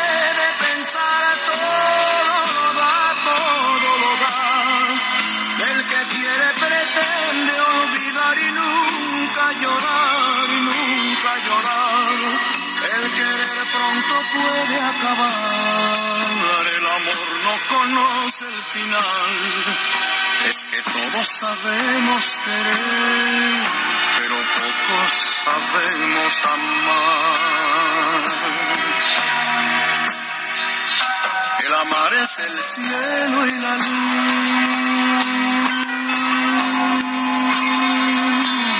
El amar es total plenitud. Es el mar que no tiene final, es la gloria y la paz, es la gloria y la paz. El querer es la carne y la flor, es buscar el oscuro rincón